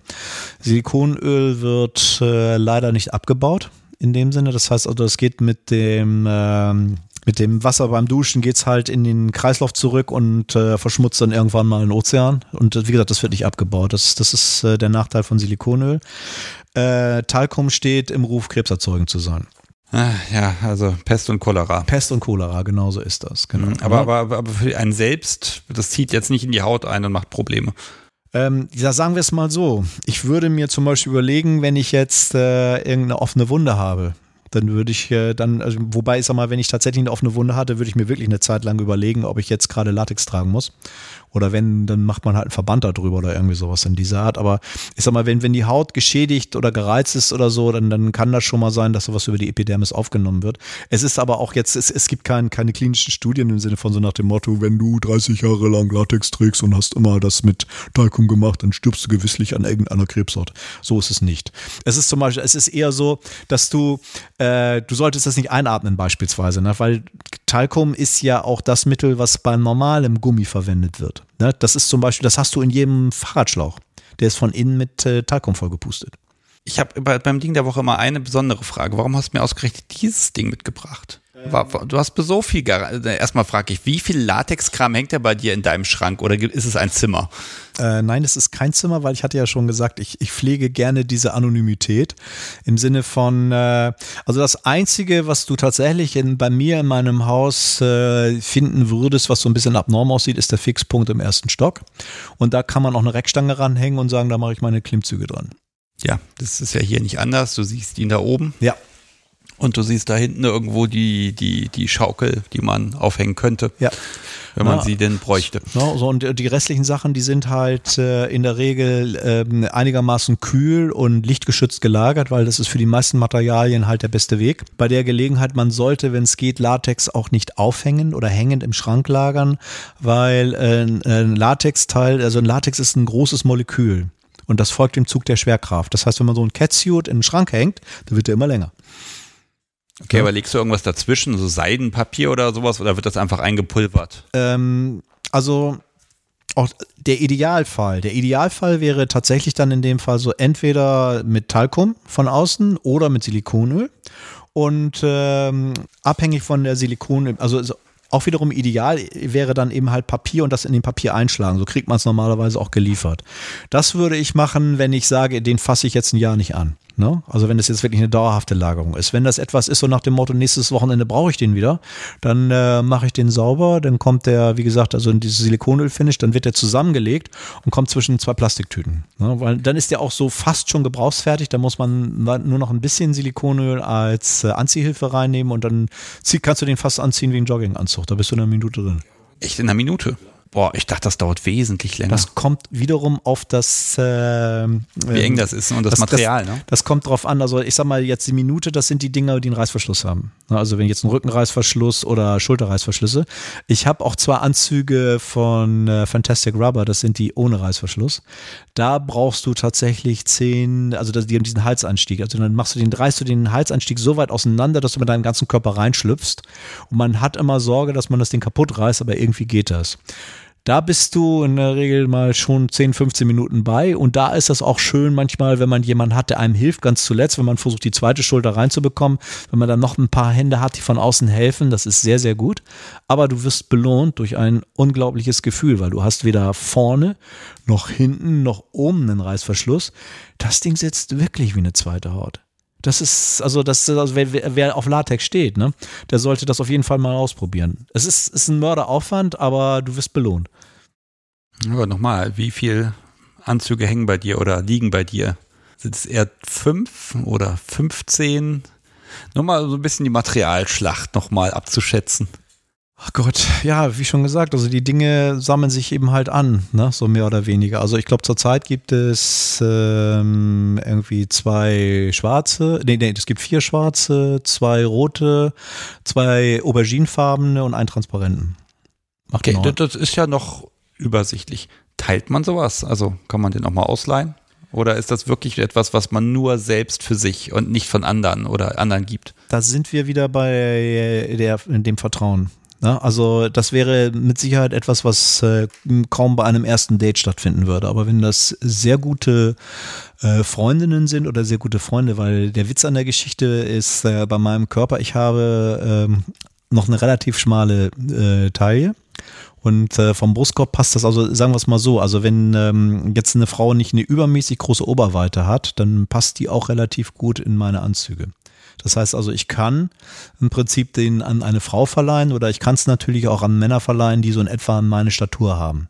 Weil ähm, das geht mit Lycra noch ein bisschen besser. Ich habe auch einen sehr großen äh, Fundus an Lycra-Geschichten, die auch man auch sehr gut für Entpersönlichung einsetzen kann und die sehr viel besser sind für Bondage, weil Latex ist nicht so fehlertolerant bei, äh, wie du dir vorstellen kannst. Also wenn du da einen Boxteil machst oder sowas, alleine hier die Falten, die du durch das Latex bekommst, das wird auch schmerzhaft für das Bahn. Du zeigst gerade am Arm dann, ne? Das ja, da, hm. genau. Ne, das, deswegen, da ist Lycra sehr viel besser, das ist wie Sportbekleidung. Ne? Und aber um zu der Frage zurückzukommen, also wenn, wenn das sehr, sehr gute Freundinnen oder Freunde sind und die natürlich auch da reinpassen können, weil äh, ich habe ja nur eine gewisse Körpergröße und eine gewisse Statur. Es macht ja, bringt ja auch nichts, wenn ich da jemanden äh, versuche reinzustecken, der sehr viel größer, sehr viel breiter oder wesentlich kleiner ist. Das bringt es dann auch nicht. Also Latex steht und fällt auch ein bisschen, das muss so einigermaßen passen wenn das so, so, ne? Ich dachte, das ist was, was man wirklich maßanfertigen muss, damit es überhaupt Nein. passen kann. Nein. Das ist auch wiederum abhängig davon, äh, da, da, bin ich äh, vielleicht auch wieder so ein bisschen von, von Mutter Natur geküsst. Also ich passe relativ gut, also auch bei normaler Kleidung, ich passe relativ gut in äh, Standardgrößen. Und wenn ich mir sozusagen jetzt, wenn ich zu Blackstar Berlin gehe oder so und nehme da einen M-Anzug, da passe ich ziemlich gut rein. Also wenn ich da sage, den hätte ich gerne als Maßanfertigung, der sieht nicht so viel anders aus. Okay, interessant. Also das heißt, äh, wenn ich jetzt, wenn ich jetzt anfangen möchte, wenn ich sage, Mensch, das interessiert mich, das Material, ich will das mal probieren, ähm, Das heißt, ich muss nicht irgendwo zu einer Manufaktur und mir wochenlang was anfertigen lassen auf Maß und erstmal, ich weiß nicht, wie viel Geld ausgeben. Ich kann wirklich erstmal ein bisschen probieren. Es muss nicht ganz hundertprozentig passen und trotzdem habe ich Spaß. Also meine Empfehlung dazu wäre, also wirklich mal konkret auszusprechen dann in dem Falle, da würde ich tatsächlich einmal die Mühe machen, würde nach Berlin fahren, zu Blackstyle, weil wir haben unheimlich viel auf dem Haken hängen, hätte ich fast gesagt, also auf dem Bügel. Und dann nimmt man halt mal eine Standardgröße, ein M oder ein L und guckt mal, ob man da reinpasst. Und auch wie sich das anfühlt. Und ähm, ein kleiner Trick ist eben halt auch noch was, sagen wir mal, ähm, wenn man jetzt äh, keine Maßanfertigung haben möchte, ne? oder eben halt erstmal noch nicht das Geld ausgeben möchte, weil man sagt so nach dem Motto, wobei auch da, Entschuldigung, mehr ander, mehr ander, mehr ander, man sollte immer einmal gucken, was kostet der Standard, was kostet die Maßanfertigung. Meistens ist die Maßanfertigung gar nicht so teuer. Meistens sind das so irgendwie 10, 15 Prozent und das sind dann vielleicht 50 Euro, irgendwie sowas um den Dreh und da kann man sich das schon mal überlegen. Okay, das überschlagen sind wir jetzt bei 600, 700 Euro. Naja, gut, okay, aber 600, 700 Euro, da musst du also ähm, in, in der Größenordnung habe ich zum Beispiel gar nichts. Ich sag mal so, die Anzüge, die ich habe, die liegen so bei 300 bis 400. Okay, das ist ja machbar. Ja, natürlich, hm. klar. Also, ähm, bis, also, bis auf diesen Strafanzug, von dem ich vorhin gesprochen diesen 1,2, aber der ist auch vom Material. Der, der wiegt schon so viel wie drei Anzüge. Dass der mehr kostet, ist natürlich zu verstehen. Ja, aber das, das ist wirklich was, das, das kann man sich ersparen und das kann man sich dann auch leisten. Ne? Ganz ehrlich, wenn, wenn ich ein Korsett anfertigen lasse, ist es auch nicht billiger. Nee. Ähm, und äh, hm. Aber um nochmal zu diesem Punkt zurückzukommen, also nochmal, also die haben da eben halt sehr viel auf dem Bügel hängen und da kann man mal hinfahren und mal gucken, ob man reinpasst. Ich habe zum Beispiel eine gute Freundin, die äh, sind da auch regelmäßig und die hat da auch einen, einen Catsuit geschossen. Den haben die damals mal gemacht für ein Shooting äh, für das Model und für das Model war das damals auf Mars und die passt da rein äh, wie äh, was weiß ich, also ne, als wenn die ja für sie gemacht worden wäre und die hat den für, ich glaube so für die Hälfte des Preises gekriegt. Also so, so ein Glück kann man immer mal haben. So bin ich auch zum Beispiel zu diesem transparenten Anzug gekommen. Ich wollte sowas eigentlich, weil, weil, sag mal, so ein transparenter Anzug hat natürlich, da sind wir wieder bei dem Thema Erniedrigung so ein bisschen, ne? Du bist von Kopf bis Fuß verpackt und trotzdem nackt. Das kann schon irgendwie kicken, ne? Pass auf, den Link packen wir natürlich in die Show Notes und dafür sollen sie dir beim nächsten Mal einen ordentlichen Rabatt einräumen. Ja, schauen wir mal. schauen wir mal. Die, wissen, die werden sich fragen, wer ist das? da kann ich natürlich sagen, guck mal auf mein Konto, dann weißt du, wer ich bin. Ja, ja. So, liebes Publikum, wir haben eine ganz kleine Pause gemacht und äh, das Podcast-Subi lässt jetzt die Nudeln zu Wasser. Das heißt, wir haben jetzt noch genau 20 Minuten, dann müssen wir hier fertig werden ich werde thematisch mit dir heute echt nicht glücklich, weil oh, nochmal zwei Stunden reden und nochmal zwei Stunden. Wir wiederholen das einfach. Aber ein Ding habe ich noch. Bild und Film. Ja. Es gibt dich im Bewegtbild und es gibt Bild von dir und überhaupt das alles. Ja. Erzähl doch mal. Ich stelle auch gar keine Fragen, weil dann schaffen wir die 20 Minuten sonst nicht. ich versuch's. Ja gut, äh, fangen wir vielleicht mal äh, auch da wieder ein bisschen, du hattest ja mal gesagt, so wegen 90er und 2000 ein bisschen ausgelassen. Äh, dann können wir nämlich auch da gerade nochmal ein Schlaglicht drauf werfen. Also ähm, ich war mal ähm, eine Zeit lang äh, das äh, Model, das männliche Model für einen ähm, äh, für eine Website oder einen Shop, der BDSM-Artikel halt hergestellt hat und zwar sehr sehr hochwertige Lycra-Anzüge und sehr sehr hochwertige Lederartikel nannte sich Zoom Bizarre und äh, das kann man auch immer wieder mal finden. So, also jeder, der irgendwann mal was von denen gekauft hat, der sagt, der ist immer noch am Schwärmen und sagt, ah, schade, dass es die nicht mehr gibt und hast du nicht gesehen. Ich bin damals äh, auf die aufmerksam geworden als Kunde, habe da was gekauft. Ich bin mit dem damaligen Betreiber ins Gespräch gekommen und hatte dann so gesagt, also du hast ja hier ähm, eben halt äh, tausend Sachen, aber vielleicht wäre es ja auch nochmal spannend, äh, wenn man äh, Bilder an einem lebenden männlichen Objekt zeigt. Das waren dann damals äh, primär Lycra, was die Dinge mehr sind. Das war so der Startpunkt. Da gab, wurde halt sozusagen Katalogfotografie gemacht. Das heißt, da wurden, äh, kam ich halt in diverse Outfits und äh, das wurde halt dann dementsprechend abfotografiert und das kam dann auf die Websites. Daraus kam dann, äh, weil das war so ungefähr in der Zeit, als auch Insects anfing, äh, online diese äh, Videos zu sharen. Da war sozusagen auch die Geschäftsidee da, sowas könnte man ja in der Form ähnlich machen oder sagen wir im Minimum, sagen wir mal, fertige Filme wie eine Devonshire oder Gwen Media oder irgendwie sowas in dieser Art. Es geht also nicht um Produktpräsentation, sondern wirklich um Filme. Dann. Das waren dann in dem Falle tatsächlich Filme. Und das war eine sehr, sehr irre Zeit, weil zu der Zeit war ich als Projektmanager in der Gegend tätig und äh, habe dann sozusagen äh, den Deal gehabt, äh, dass ich im Prinzip tagsüber mein Projekt gemanagt habe. Abends bin ich da hingefahren Dann haben wir bis 1 Uhr morgens oder 2 Uhr morgens gefilmt, dann wurden so zwei, drei Stunden geschlafen und dann ging es wieder los. Das war eine sehr, sehr intensive Zeit. Äh, auch nochmal verbunden mit so 300, 400 Kilometer Autofahren jeden Tag, weil der Ort, wo das Projekt stattfand und der Ort, wo die Dreharbeiten stattfanden, lagen ein kleines bisschen auseinander. War, es war sehr, sehr spannend und ähm, ja, war auch von der Warte her sehr spannend, weil ähm, da äh, hatten wir auch so öfter mal diese Situation, dass äh, sozusagen äh, bestimmte Einstellungen wiederholt werden mussten und da wurde ich mich, wurde ich dann manchmal so wieder an diese 80er Jahre erinnert, da, so nach dem Motto, ich kriege jetzt wirklich keine Luft mehr. Ja, eben diese Einstellung nochmal. Äh, ich müsste jetzt wirklich mal. Na, nein, wir müssen nochmal oh eben.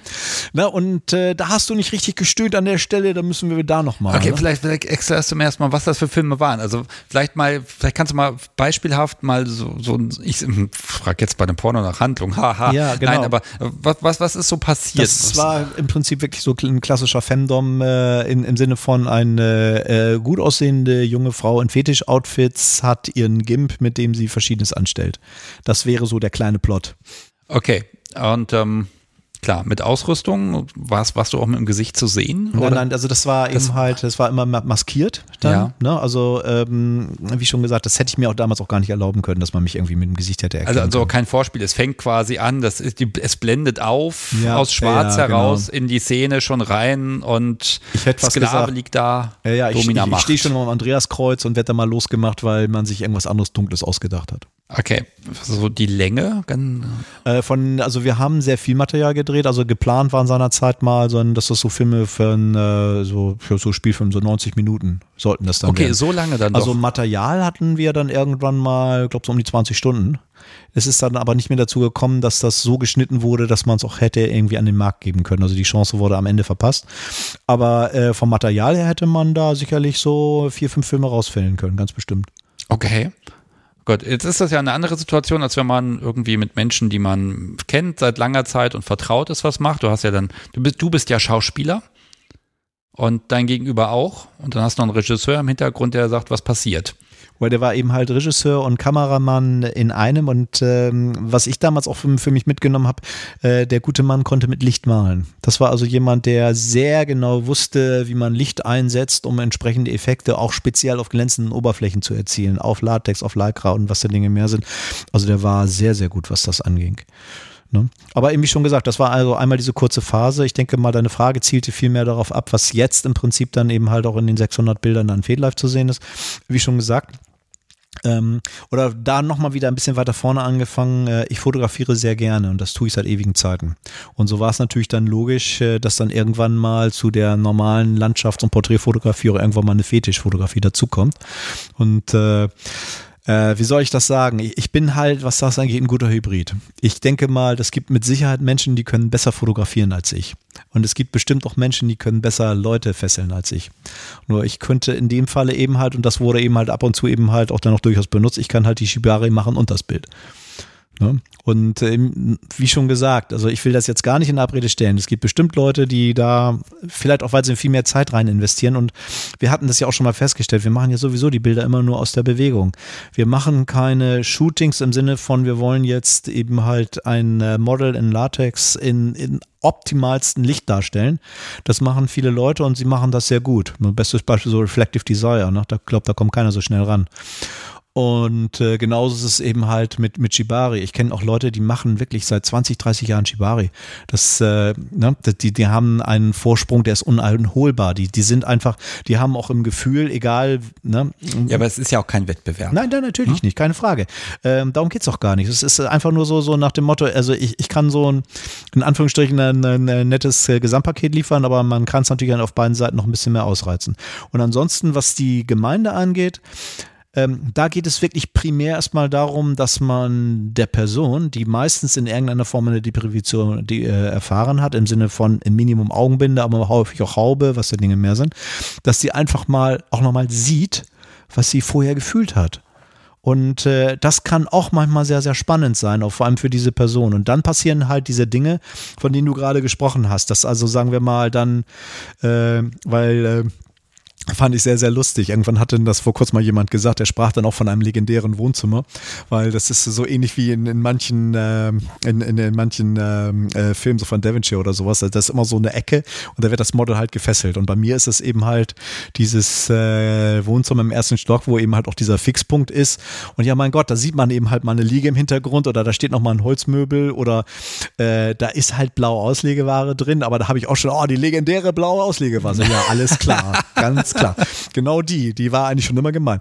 Ich habe eigentlich alles da. Also ich habe Folie da und ich habe Stellwände. Ich kann im Prinzip da ein komplettes Studio draus machen, dass man nichts mehr von dieser Räumlichkeit sieht.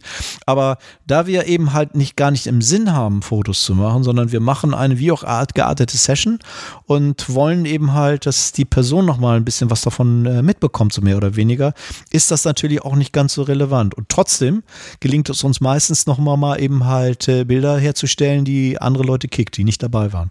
Ja, also wobei ich persönlich habe ja auch dieses, wenn ich dann Bilder mal mache bei oder nach einer Session, dann, also für mich haben sie immer diesen Sinn und Zweck, dann kann ich mich später nochmal leichter in diesen Moment reinversetzen. Also ich kann einfach zurückgehen. Das geht mit dem Bild einfach sehr gut. Ach, guck mal, das war dann und dann das und das, da haben wir dies und das und jenes gemacht. Und das wäre irgendwie, ohne das Bild wäre das irgendwie verloren. Also die Erinnerung ist leichter. Das ist also für mich und für das Podcast so und dass wir dann sitzen wir dann beide davor, ah, und das Bild kann schlecht belichtet sein und das ist alles fürchterlich und im Hintergrund steht noch irgendwie, ich weiß nicht, ein Wäschekorb.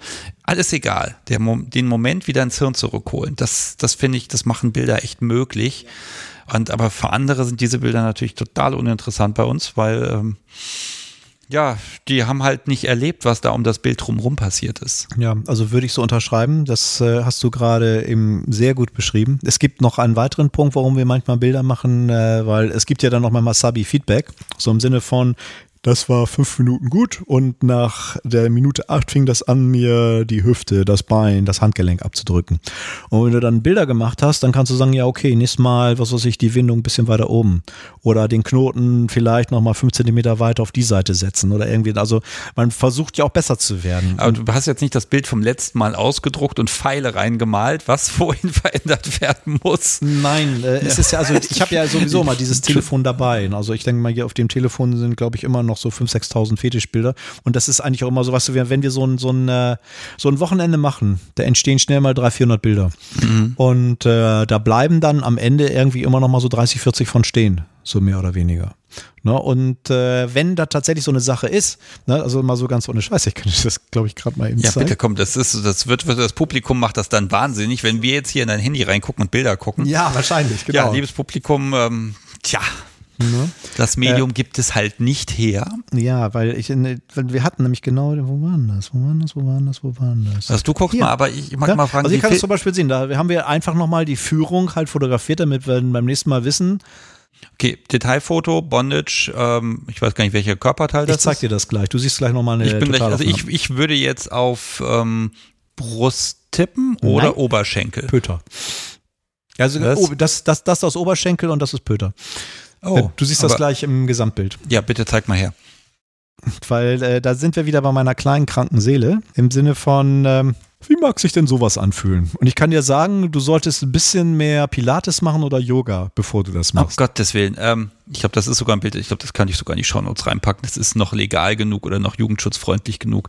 Das ist ja, mal ganz ehrlich, so eine Position, also das ist jetzt eine hängende Position, ähm, also, äh, ba Bauch nach oben, ähm, Unterschenkel, nein, Oberschenkel sind absolut gerade, absolut waagerecht und dann 90 Grad Winkel Unterschenkel abgewinkelt und der Kopf hängt dann aber frei durch. Und alles weitere muss man sich jetzt einfach in den Shownotes angucken. Wie, wie lange hält man das denn aus? Also das ist ein äh, Reverse, und das, das ist übrigens auch ein sehr schönes das hat Beispiel. Einen Namen, für, sehr gut. Äh, also äh, ja, Reverse Hocktie, ne? Das ist im Prinzip Hocktie-Position, nur du hängst eben halt äh, ähm, ne, du bist dem Zug der Schwerkraft ausgesetzt dabei dann in dem Fall. Normalerweise würdest du ja darauf liegen. Ja. Ne? Und hier hast du eben halt den Zug der Schwerkraft. Das ist auch eine ganz andere Nummer. Und hier haben wir wieder mal ein sehr schönes Beispiel für, für diese gute eingespielte Spielpartner und Freundschaft. Weil ich habe gesagt, ich hätte gern mal das da.